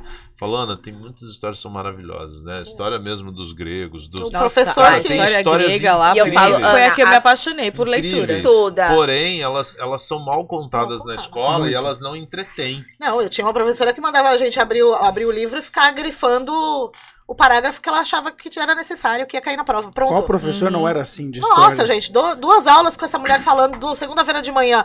Ah, lendo e é, grifem, então, lendo e grifem. Ele também odiava história de geografia, mas... E, e assim, ah. até hoje eu sou péssimo de geografia, porque eu odiava geografia, mas é porque era uma imposição de, de conteúdo é que não, não tinha entretenimento nisso. E acho que tem muito entretenimento. Hoje, óbvio, com a maturidade que eu tenho, eu amo história. Sim. E tipo, Discovery History Channel. Uhum. Assim, mano, eu, se eu, eu paro, eu assisto e fico horas vendo a Mas história. fez falta para você, mesmo muito, sendo chato. Porque muito. a gente briga. Hoje vai entrar no museu. Olha, muito. ele. Que isso? Falei, não, olha daqui. Mano, Hã? eu sinto muito. Falei, abre o Google aí, vai. Então, é isso que eu ia falar assim. Hoje eu sinto muito de não ter tido uma educação legal uhum. que me fizesse querer. Legal. É, é. Ah, mas uma educação, tem. educação é meio. Você tem que fazer o seu, pronto. Mas é diferente. Mas, mas de tipo, que me levasse para um caminho que hoje talvez eu fosse mais. É, como é que eu não sei como é que eu vou dizer, mas talvez mais mais encantado, mais encantado. Não, encantado com... hoje eu sou. Hoje Tanto sim, é que quando mas... eu pego, mesmo que seja pelo contado pelo history, que é o narrador, uhum. aquela coisa mais quadrada até do que uma história contada por uma série, mas me pega e eu, e eu assisto e como construíram e cortaram Então, mas você assiste porque e... você é áudio. Porque o, o, de livro, de história, você até Talvez. hoje não. É, não sou da leitura mesmo, não tenho o hábito da leitura. Mas tudo bem também, porque nós somos. Mas, a gente aprende de, por diversos é, meios exato, e tá tudo mas, certo. Mas o que eu tô querendo dizer é que mesmo essas histórias eram muito maçantes, eram muito é, chatas. Você nasceu na época ai, errada, amor. Os Incas, os Maias é, e não sei o que. Aí você é, Hoje, quando fala de Nossa, os Incas, os Maias. Que legal, e né? pô, pirâmides e tal, e tem toda uma história Passei por trás. Acho incrível e contextualizei tudo isso para te fazer uma pergunta, na realidade. É, então, vamos direto ao ponto, Caio, bora. pois eu que conto, é, porque eu o... falo que ele nasceu na época errada. Ele nasceu na época de livro e ele é, e ele é, vi, e ele é vídeo. Hum. Se tivesse uhum. nascido agora, né? Se tivesse nascido Sim. agora, você ia... Sim. Então, assim, se for pra pegar, folhear uma página pra ler, meu, olha isso aqui no museu. Ah, não, não, não. Aí pega o vídeo e assiste. Fala, pô, o vídeo eu não assisto. Deixa é, eu ver. Eu também, sou de ler. Mas, mas você, você conta ou já contou histórias desse viés, mais educativo no sentido de tipo, vamos contar, por exemplo, a história da independência do Brasil já. E, e fazer uma, uma, de uma forma que fique encantador? Já, já, principalmente na sala de aula, né? Quando eu dava aula pro quarto então, mas, ano. Na, é, mas aí eu já digo Mas como, como, como contadora. Mas como contadora de histórias pra, também. Pra, por exemplo, em museu, assim, em é? museu, muito legal. No bonde, Puta Ai, no bonde. Todo mundo deveria ser assim, ah, no, no, no, na, em museu, é muito legal contar a história em museu. Mas você entende da história ou você estuda especificamente para fazer o conto? Não, aí eu vou estudar especificamente para fazer o... Eu gosto de história, eu fiz faculdade de história. Mas assim... Ah, é, então você então, é, tem a bagagem. Fiz, mas assim, mas pra específico, vai. Por exemplo, Camila, como faz o roteiro aqui tá, do bonde? Aí não, aí não que, entra aí eu vou estudar. Mas, por exemplo, vamos, vamos pro Museu que abriu, reabriu agora, esqueci, que levar as crianças? Do, do, Ipiranga. Museu do Ipiranga. Gente, lá eu fui é. adolescente, tem as carruagens, o negócio isso. lá é muito doido. E tinha uma múmia, né? Alguma coisa tem. remetente. Remete a isso. Só que você fazer uma visita Oi. Monitorada. Vou olhar aqui, ah. né? Ou com monitor, ai, fulano, não sei o que, de 1500 e bagulho. É, e aí você fazer com uma contação de história. Fantástico. É muito mais legal. É muito mais legal. Gente... E o Museu de Minas Gerais a gente fez com, com contação de história. Muito legal. É Cara, sério? Nossa, que Pô, Porque eu vou te falar. Chama, é, eu, eu, eu, eu, foi, um dia foi pro Caio. A, a gente, gente, foi, foi, no, no, no museu, né? no Museu de História Natural. Uhum. A primeira coisa que eu falei pra ele quando começou, eu encantada, porque eu gosto de história. E aí eu falei, eu queria me prof... Cadê a porra da minha professora de história? Porque tem coisa que eu não lembro. Eu pegava o celular, peraí, deixa eu tentar achar que é. Isso daqui é de tal coisa, aqui eu falei é de tal Você coisa. Você teve a oportunidade de ir no Museu de História Natural lá nos Estados Unidos, não. em Manhattan? Meu. Caralho. é um Passa é, é um lugar, é um lugar assim mágico, mano. A gente passou o Só dia lá dentro. Precisa, sabe quando você tem alguém do teu lado assim, Só que contando tanta, que você vai tem tanta coisa, tanta coisa desde tipo pré-história até, meu, tipo, E eu é. queria levar as crianças no Museu de Piranga, sabe? Mas pra viver a história, não Sim. tá lá assim, olha, esse aqui é a carruagem da princesa, esse aqui é não sei o que lá, esse é a coroa, essa não sei Ai, teve uma tem uma passagem assim, é, os meus, eu, a gente gostava muito de levar, eu gostava muito de levar meus alunos assim para fazer estudo de meio, né? E aí, é, uma vez a gente foi, eu, eu dava aula pro quarto ano, então são crianças de 9 anos, né? E aí, é, nós fomos no, na Fundação Maria Luísa e Oscar Americano, que fica lá nos jardins ali, perto do, do palácio ali. E é uma casa que as pessoas viviam lá, o dono, né, o dono Maria Luísa e o Oscar uhum. Americano viviam lá e eles doaram a casa para e eles tinham uma coleção de coisas do Império e a casa deles tem é, tem mudas de todas as espécies da Mata Atlântica. É um lugar muito bonito. Tem um café embaixo, enfim. E tem uns tapetes que trocou para um castelo, sabe? Umas, umas histórias bem legais, assim. E aí eu faço sempre uma contextualização dos meus alunos, eles estão estudando sobre aquilo, né? E, e fomos. Quando a monitora olhou aquele monte de criança de 9 hum. anos, hum. 10 anos, saindo da van, ela fez uma cara. Tipo, ah, tipo não, não, ela fez assim. O que, que eles estão fazendo aqui? Sabe aquela cara do tipo. Não vai ser interessante para eles. Sabe aquela coisa? Vai ser chato. Ai, não acredito que eu vou ter. A cara dela foi essa, do tipo, ai, não acredito. Sabe assim? Tá, começamos. Aí eles começaram a fazer perguntas para ela. e perguntas super pertinentes. E aí eles começaram a ficar interessados e contar. Não, é porque esse é a abotoadura do Dom Pedro, mas aí quando ele estava. Eles começaram a fazer perguntas e falar e falar e falar. Ela foi ficando feliz, sabe assim? Ai, quando a pessoa vai ficando feliz. Porque tem o conteúdo uhum, pra pegar. Tem interesse. É, e aí ela foi ficando feliz. Ela acabou a monitoria, quando acabou, ela falou assim: gente, vocês foram das melhores turmas que eu recebi aqui. Ai, que legal. Que lindo! Porque é isso, sabe? É você ser um professor que encanta para poder eu acho que fazer eles emergirem, entenderem, trazer para o contexto atual aquilo que estuda, sabe? O que é. Porque é, é fácil. É difícil colocar um livro e, e tá lá. E quando é. você vê a, peça, você vê a história, você vê a árvore de verdade, ah, estudou aquilo, não, o é barato, tem, uma, eles tem têm uma sala com xilogravuras, com tudo. E eu, eles estavam estudando cordel, né?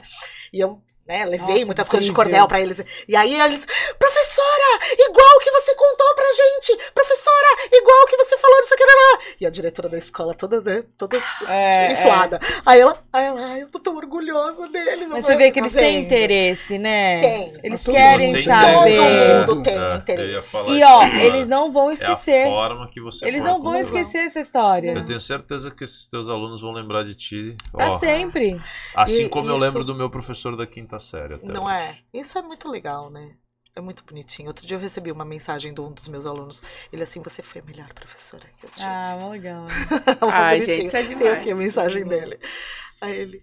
Muito bonitinho. Porque é isso, né? Você, você marca.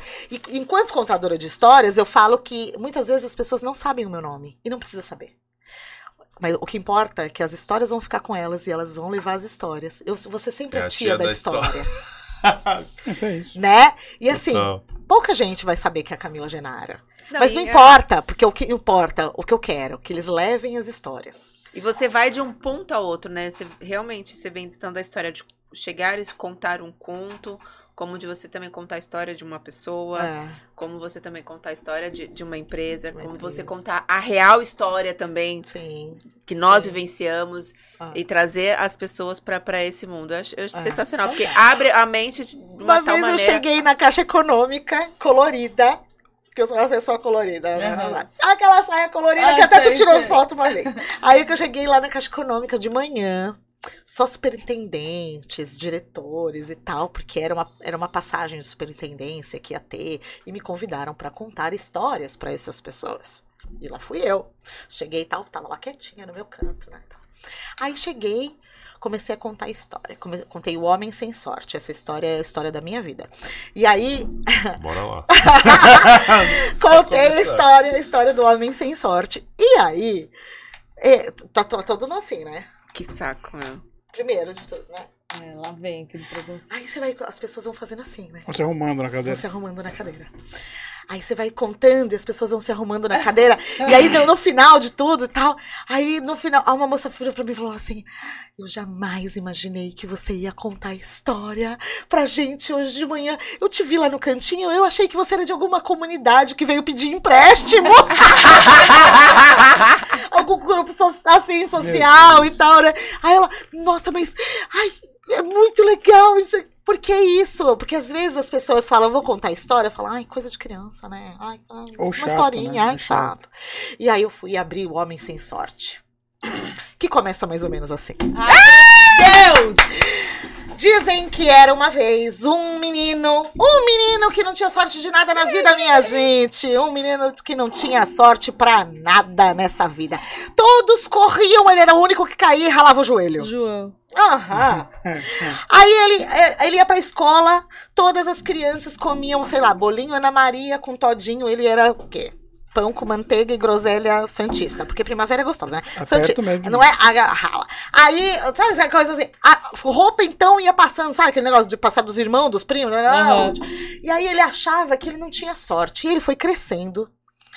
E ele foi ver que esse negócio de sorte não tinha a ver com ele. Porque todo mundo ia namorar, menos ele. Arrumar o primeiro emprego, menos ele. Nada, tudo, nada. Até que ele cresceu. E ele tomou coragem de perguntar pro Criador onde estava a tal sorte da vida dele. Então ele pegou uma mochilinha com a falta de sorte dele e seguiu. Andou, andou, andou, andou, andou, andou um ano e um dia. Quando de repente ele viu um vale. E aí, nesse vale cheio de pedras, assim, ele sentou, porque ele tava cansado, sabe? Aí ele sentou para descansar. Quando de repente ele escutou um urro que vinha das entranhas, aí ele.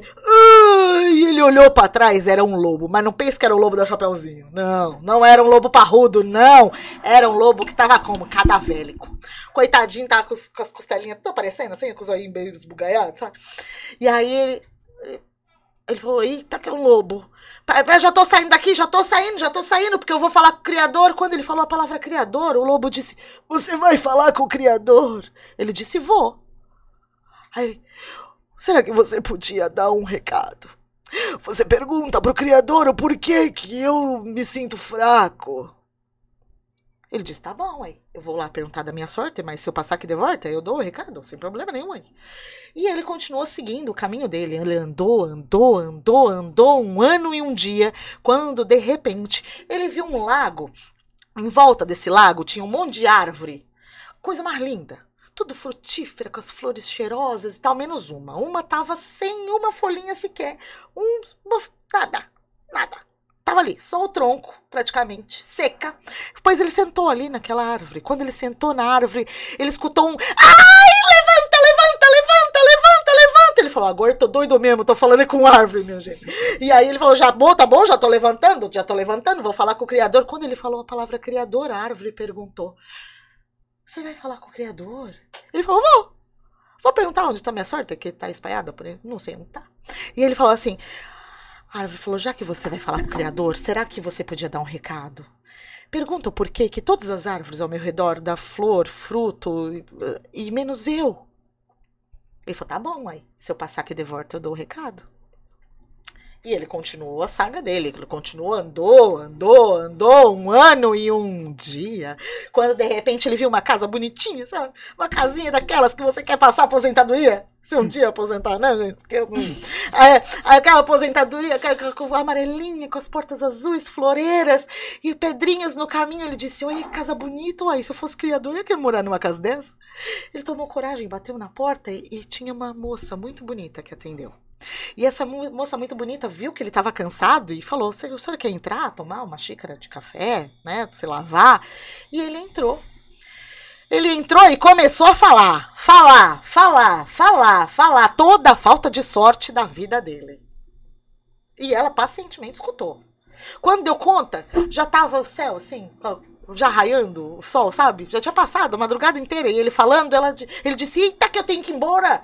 Eu vou falar com o Criador. Quando ele falou a palavra Criador, a moça disse: Você vai falar com o Criador? Será que você podia passar? Não, mas você não precisa de nada, não, né? Você mora numa casa bonita, você é bonita, não precisa de nada. Na verdade, eu preciso. Será que você podia perguntar para o Criador o porquê que eu sinto esse vazio tão grande, essa vontade de chorar? Ele disse: Tá bom aí, se eu passar daqui de volta, eu dou o recado. E ele continuou andando quando ele passou por todas as estradas que você puder imaginar, por todos os vales, por todas as montanhas, por todos os mares, por todos os lugares dessa terra de meu Deus, quem ele encontrou? O Criador. Essa é a hora que vocês respondem. O criador. O criador. Lá, magnânimo lá. E aí ele tava lá e ele falou: Eita, que é o criador mesmo, minha gente! Olha só, o criador! E ele já foi pra querer dar um abraço, ele achou que era melhor, não, melhor ter respeito, né? Ele falou: Quando ele deu conta do que ele falou que ele ia fazer lá, ele falou: Eu vim aqui para perguntar uma coisa pro senhor. Aonde tá a sorte na fórmula da minha vida? Onde tá essa porque todo mundo tem sorte, menos eu. E ele começou a reclamar, reclamar, reclamar, reclamar, reclamar, falar, falar, falar, falar, falar. O criador cruzou os braços, escutou, escutou, escutou, escutou. Ele disse: Já acabou. Desde quando eu dou sorte para alguém nessa vida? O que eu dou são oportunidades. Ou você transforma essa oportunidade em sorte, ou você continua aí reclamando, homem. Vai, volta pelo mesmo caminho de onde você veio. E troca os seus óculos. Ai, vai. Deus. E ele disse: então eu vou, então quer dizer que eu tenho sorte. Então quer dizer que esse negócio aí, oportunidade de sorte é a mesma coisa? Esse negócio aí, eu vou, é, eu vou, eu vou. Então tá, então quer dizer que eu tenho que ir pelo mesmo caminho de onde eu venho? Então, aí, aí ele falou aí, mas você não tem três perguntas pra me fazer? Ele falou, é mesmo, tem. Aí ele falou, então, do, do, do, lobo. do lobo. E falou da, da, da árvore. Da, e falou da, da moça. E aí, então, o criador respondeu. E ele seguiu o caminho dele, andou, andou, andou um ano e um dia. Quando, de repente, deu de cara com quem? A, a casinha. moça. Com a casinha. E a moça quando viu ele vindo, já a foi resposta. lá. Já tava toda eufórica, abriu a porta. Moço, você voltou? Ele disse: Voltei. Voltei para dizer o seguinte: que seu problema. O problema é que você é muito sozinha. Problema, você podia, assim, sei lá, arrumar um companheiro, casar, ter filho, encher, povoar essa casa. Você tá aqui muito sozinha aí, a moça. Hum, hum. O senhor não quer entrar, então? É, é, ué. Ah, a gente continua aquele dedinho de prosa. Entra! Um, um chá, um café. Uns bolinhos que eu fiz. E ele disse: Não posso, não posso, eu não tenho tempo, eu tenho que pegar a sorte que tá espalhada por esse mundo, peguei, eu tenho que pegar. Peguei. E então ele foi e deixou a moça. Uhum. Ele andou, andou, andou um ano e um dia. Quando de repente deu de cara com quem? árvore. Que tava lá mais uma camadinha, coitadinha, toda se retorcendo em cima do lago. E então ele quando ele, a árvore viu o moço vindo, disse: Moço, você voltou? Ele disse: Voltei. Voltei para dizer o seguinte: tem um cofre, um baú, cheio de ouro aí na sua raiz. Mas é fácil. É só pegar, cavar, tirar o baú, tirar os cofres, tudo cheio de ouro. E você vai ter. Vai ter fruta, vai ter fruta, vai ter tudo aí que você quer. Moço, então cava. Quem precisa de cofre, quem precisa de ouro é ser humano, não é árvore. Vai! Cava! Ele disse: Não posso, eu não tenho tempo. Tenho que pegar minha sorte que está espalhada por esse mundo, meu Deus. É. E foi. Andou, andou, andou um ano e um dia. dia. Deu de cara com quem? Lobo. Lobo. Tava mais cadavérico ainda. Tava com os olhos todos esbugalhados, minha gente. Com aquele casinha. E ele tava cada vez mais. Ele, mas quando ele viu o homem vindo, ele disse: Moço, você voltou. Ele disse: Voltei. Voltei para dizer o seguinte: Seu problema é fome. Faz tempo que você não come nada e nem ninguém, né? Mas é simples. É só comer o primeiro idiota que passar por aqui. Que bosta. É, simples. O lobo, então, fez aquele olhar de lobo hum. e disse: Ai, me assusta. O primeiro idiota que passar por aqui. Moço, faz tempo que não passa nenhum idiota por aqui. É. Será que, já que eu vou morrer mesmo, você pode me dar um último abraço. Hum. Ele disse: Não posso, não tenho tempo, não tenho que pegar minha sorte aqui, tá espalhada por esse mundo, meu Deus. Mas o lobo, o lobo que é lobo, insiste, mesmo cadavélico. E ele disse: Moço, um último abraço pra esse lobo moribundo que vai morrer Ele falou: É, né? Acabei de falar com o criador, né? Ai, não acredito. É, que pessoa sou eu, né? Que vai negar um abraço aí. Um abraço. E quando ele já tava lá, preparando aquele abraço. And I...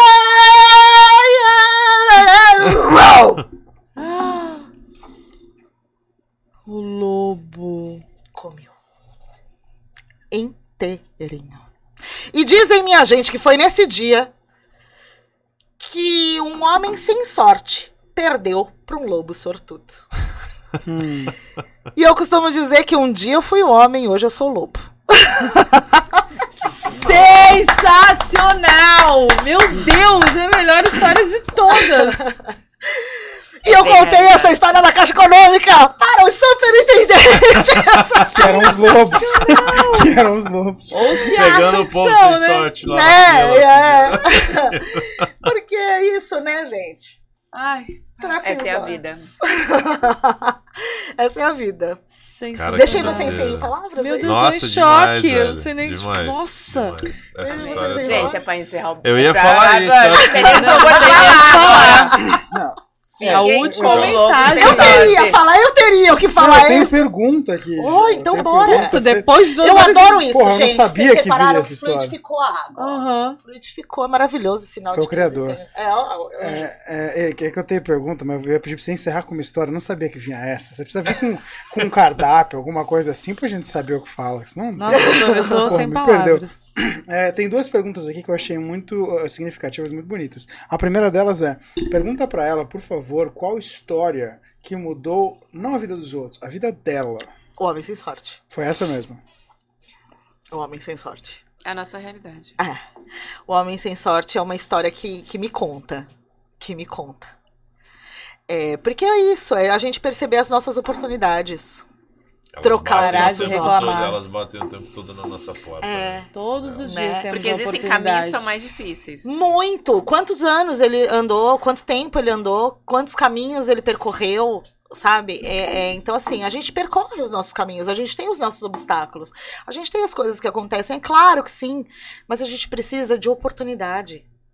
O que a gente precisa nesse enxergar, mundo né? Enxergar, né? Enxergar que elas essa acontecem.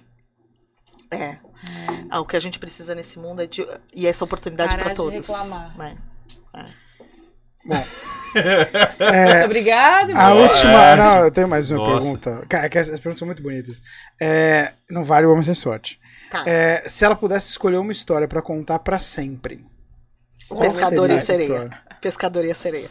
Pô, achei que você fosse trazer uma última pra encerrar. Assim. É, já não Tô tentando dar uma opção. Aqui, pois é. Oh, meu Deus, oh, meu Deus, não, oh, meu Deus. Demais. Por que que eu conto história? Vai, pergunta pra mim. Vai, pronto. Peraí, é, uma outra pergunta. É, por que que você conta história? Porque era uma vez. o porquê eu conto história. Eu vou te falar o porquê que eu conto história com uma história. Era uma vez. Você discute com o marido assim também?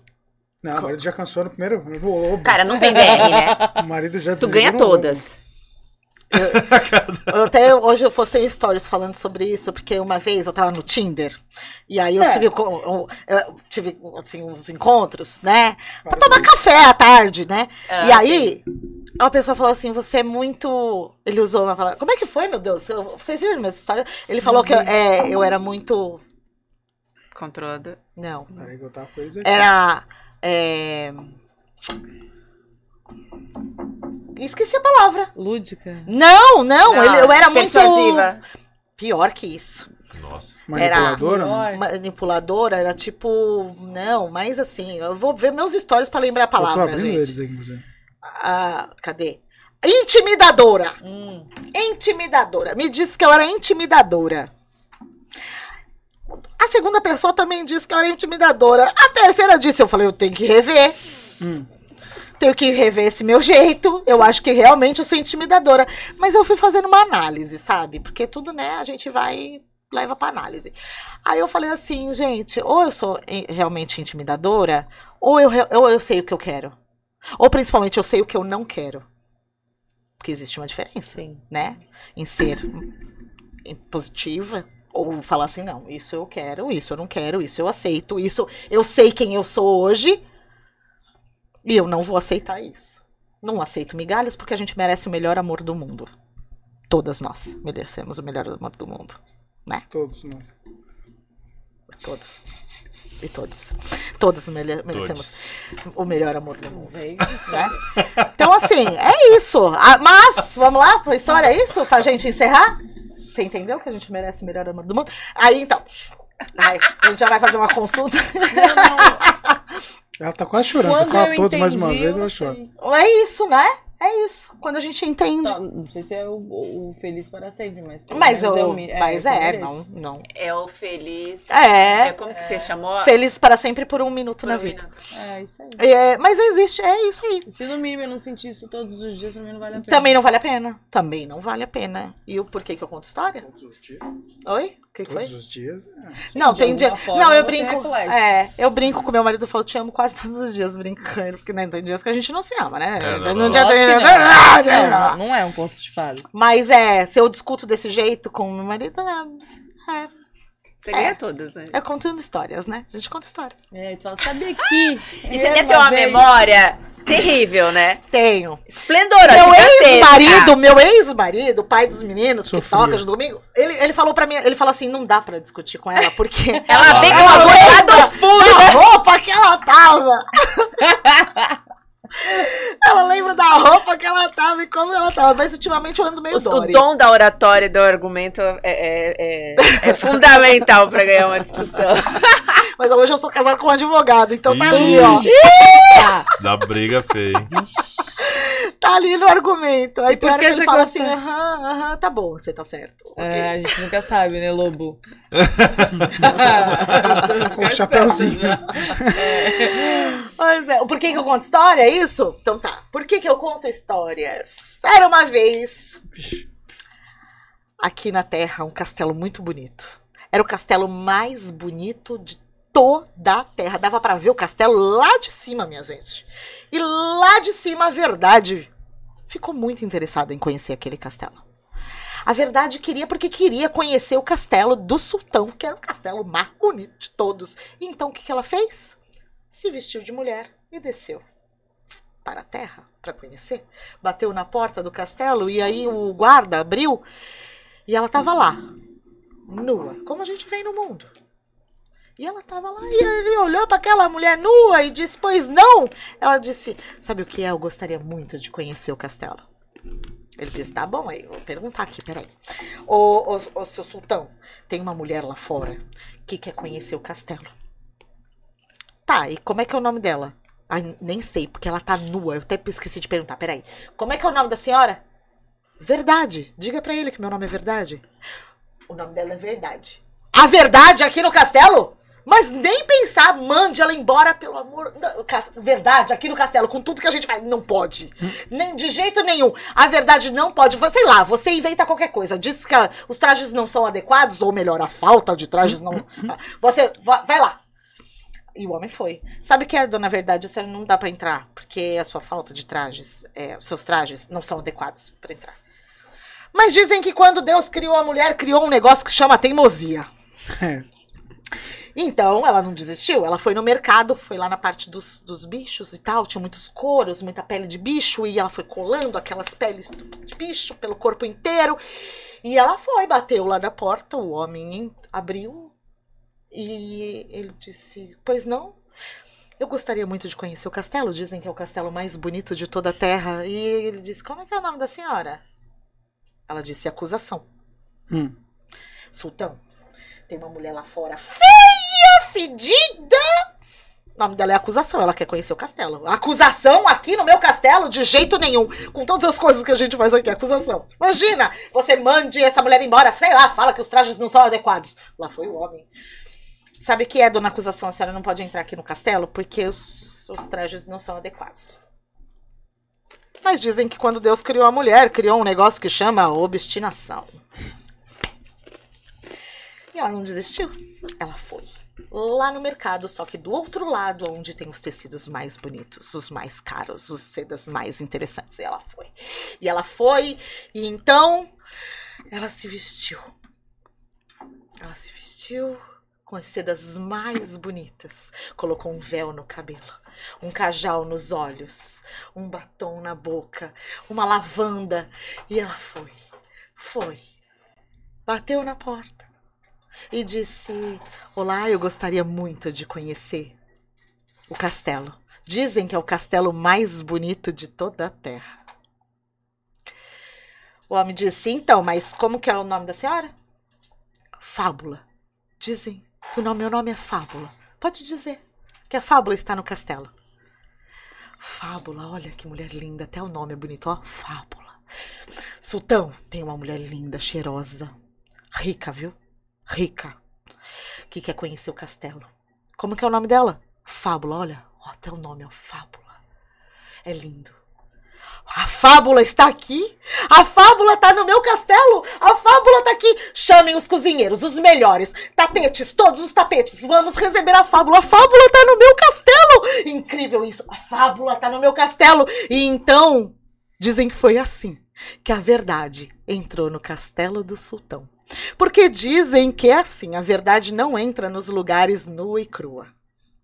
Hum. E nem em forma de acusação. Mas a verdade entra em, fórmula, em forma de fábulas. E é por isso que eu conto história. Uou!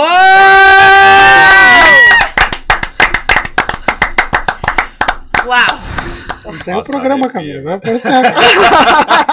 gente não vai falar depois disso. eu, tô, eu tô nu, quer dizer, ela tá nu. Né? Eu vestido, termina aí. Termina o programa. Nossa, gente, que encerramento.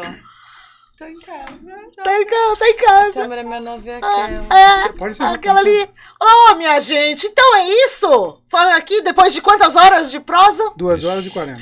Duas horas e quarenta de muito assunto. Essas nossas histórias tiveram um começo, um meio e chegaram ao seu final. Muito obrigada Ai, pelo Fala, obrigada, gente. Boa noite. É, hoje, hoje sem palavras. Deus. Se despeça, dá um. Muito obrigada Gabriel pelo tá convite. Lá, Muito obrigada Gabriel, pelo você tá bem? Gabriel, Gabriel, Gabriel. Dar um minutinho dela que a gente tá assim. Gabriel. Eu não sei o que falar. João, Gabriel, tô... todo mundo, Juliana, Caio, eu tô colando os nomes, né? Vocês sabem que eu sou ótima de nomes. Eu sou muito boa de história, mas é... péssima de nomes. E aí, muito obrigada, viu? Muito obrigada a você que tava aí também do outro lado assistindo a gente, ouvindo nas plataformas todas. Muito obrigada. Onde te segue, onde te encontra? Instagram, Camila.genaro. YouTube, Camila Genaro. É só caçar lá no Google, lá, Camila Genaro, você vai ver lá. Tá tudo lá. No Oscar, Camila Genaro. no Baobá. No Baobá. Tá lá. Olha, incrível. Não tem que falar. Eu, eu real, hoje. Vambora, tchau, gente. Primeira vez que o programa. não sei. Não tem como se despedir, é sério. Não dá, não dá. Eu tô emocionada. Ô, oh, gente, gente, muito obrigada. Tá boa, ninguém mais fala. é. chama, é, chama ali. Gabriel, chama nossas redes sociais aí, e, dá, e termina. Pra galera só lembrar. Vocês vão aparecer achar. ali. Mas pode, termine, pode sair o programa mesmo. Vou bote bote aí, Gabriel, pra eu, pra eu ver se eu consigo enxergar de longe, porque eu sou míope. Bora lá. Bom, então é o seguinte, eu não consigo enxergar as letrinhas brancas, mas, porém, todavia, eu convido vocês a seguirem todas as plataformas da, do pessoal aqui Perdendo do podcast. Do, do, Perdendo Likes. Não, não esqueci o nome, não. Eu sou nome, ruim de nome de gente, mas o do, do programa eu lembro. do Perdendo Likes, que tá no Instagram, tá no Facebook, tá no YouTube, tá no Spotify, tá no Twitch, tá Twitter. em tudo quanto é canto desse mundo de meu Deus, nessas plataformas todas para vocês. E eles estão aqui toda segunda-feira, todas às 20 horas, às 20 horas em ponto do Perdendo Likes. A gente gosta de perder like, mas a gente gosta de ganhar você também, que tá aí do outro lado. Olha só! Gostaram do slogan? Gabriel, pode encerrar. Então, gente, valeu! Tchau, tchau, Instagram. Instagram.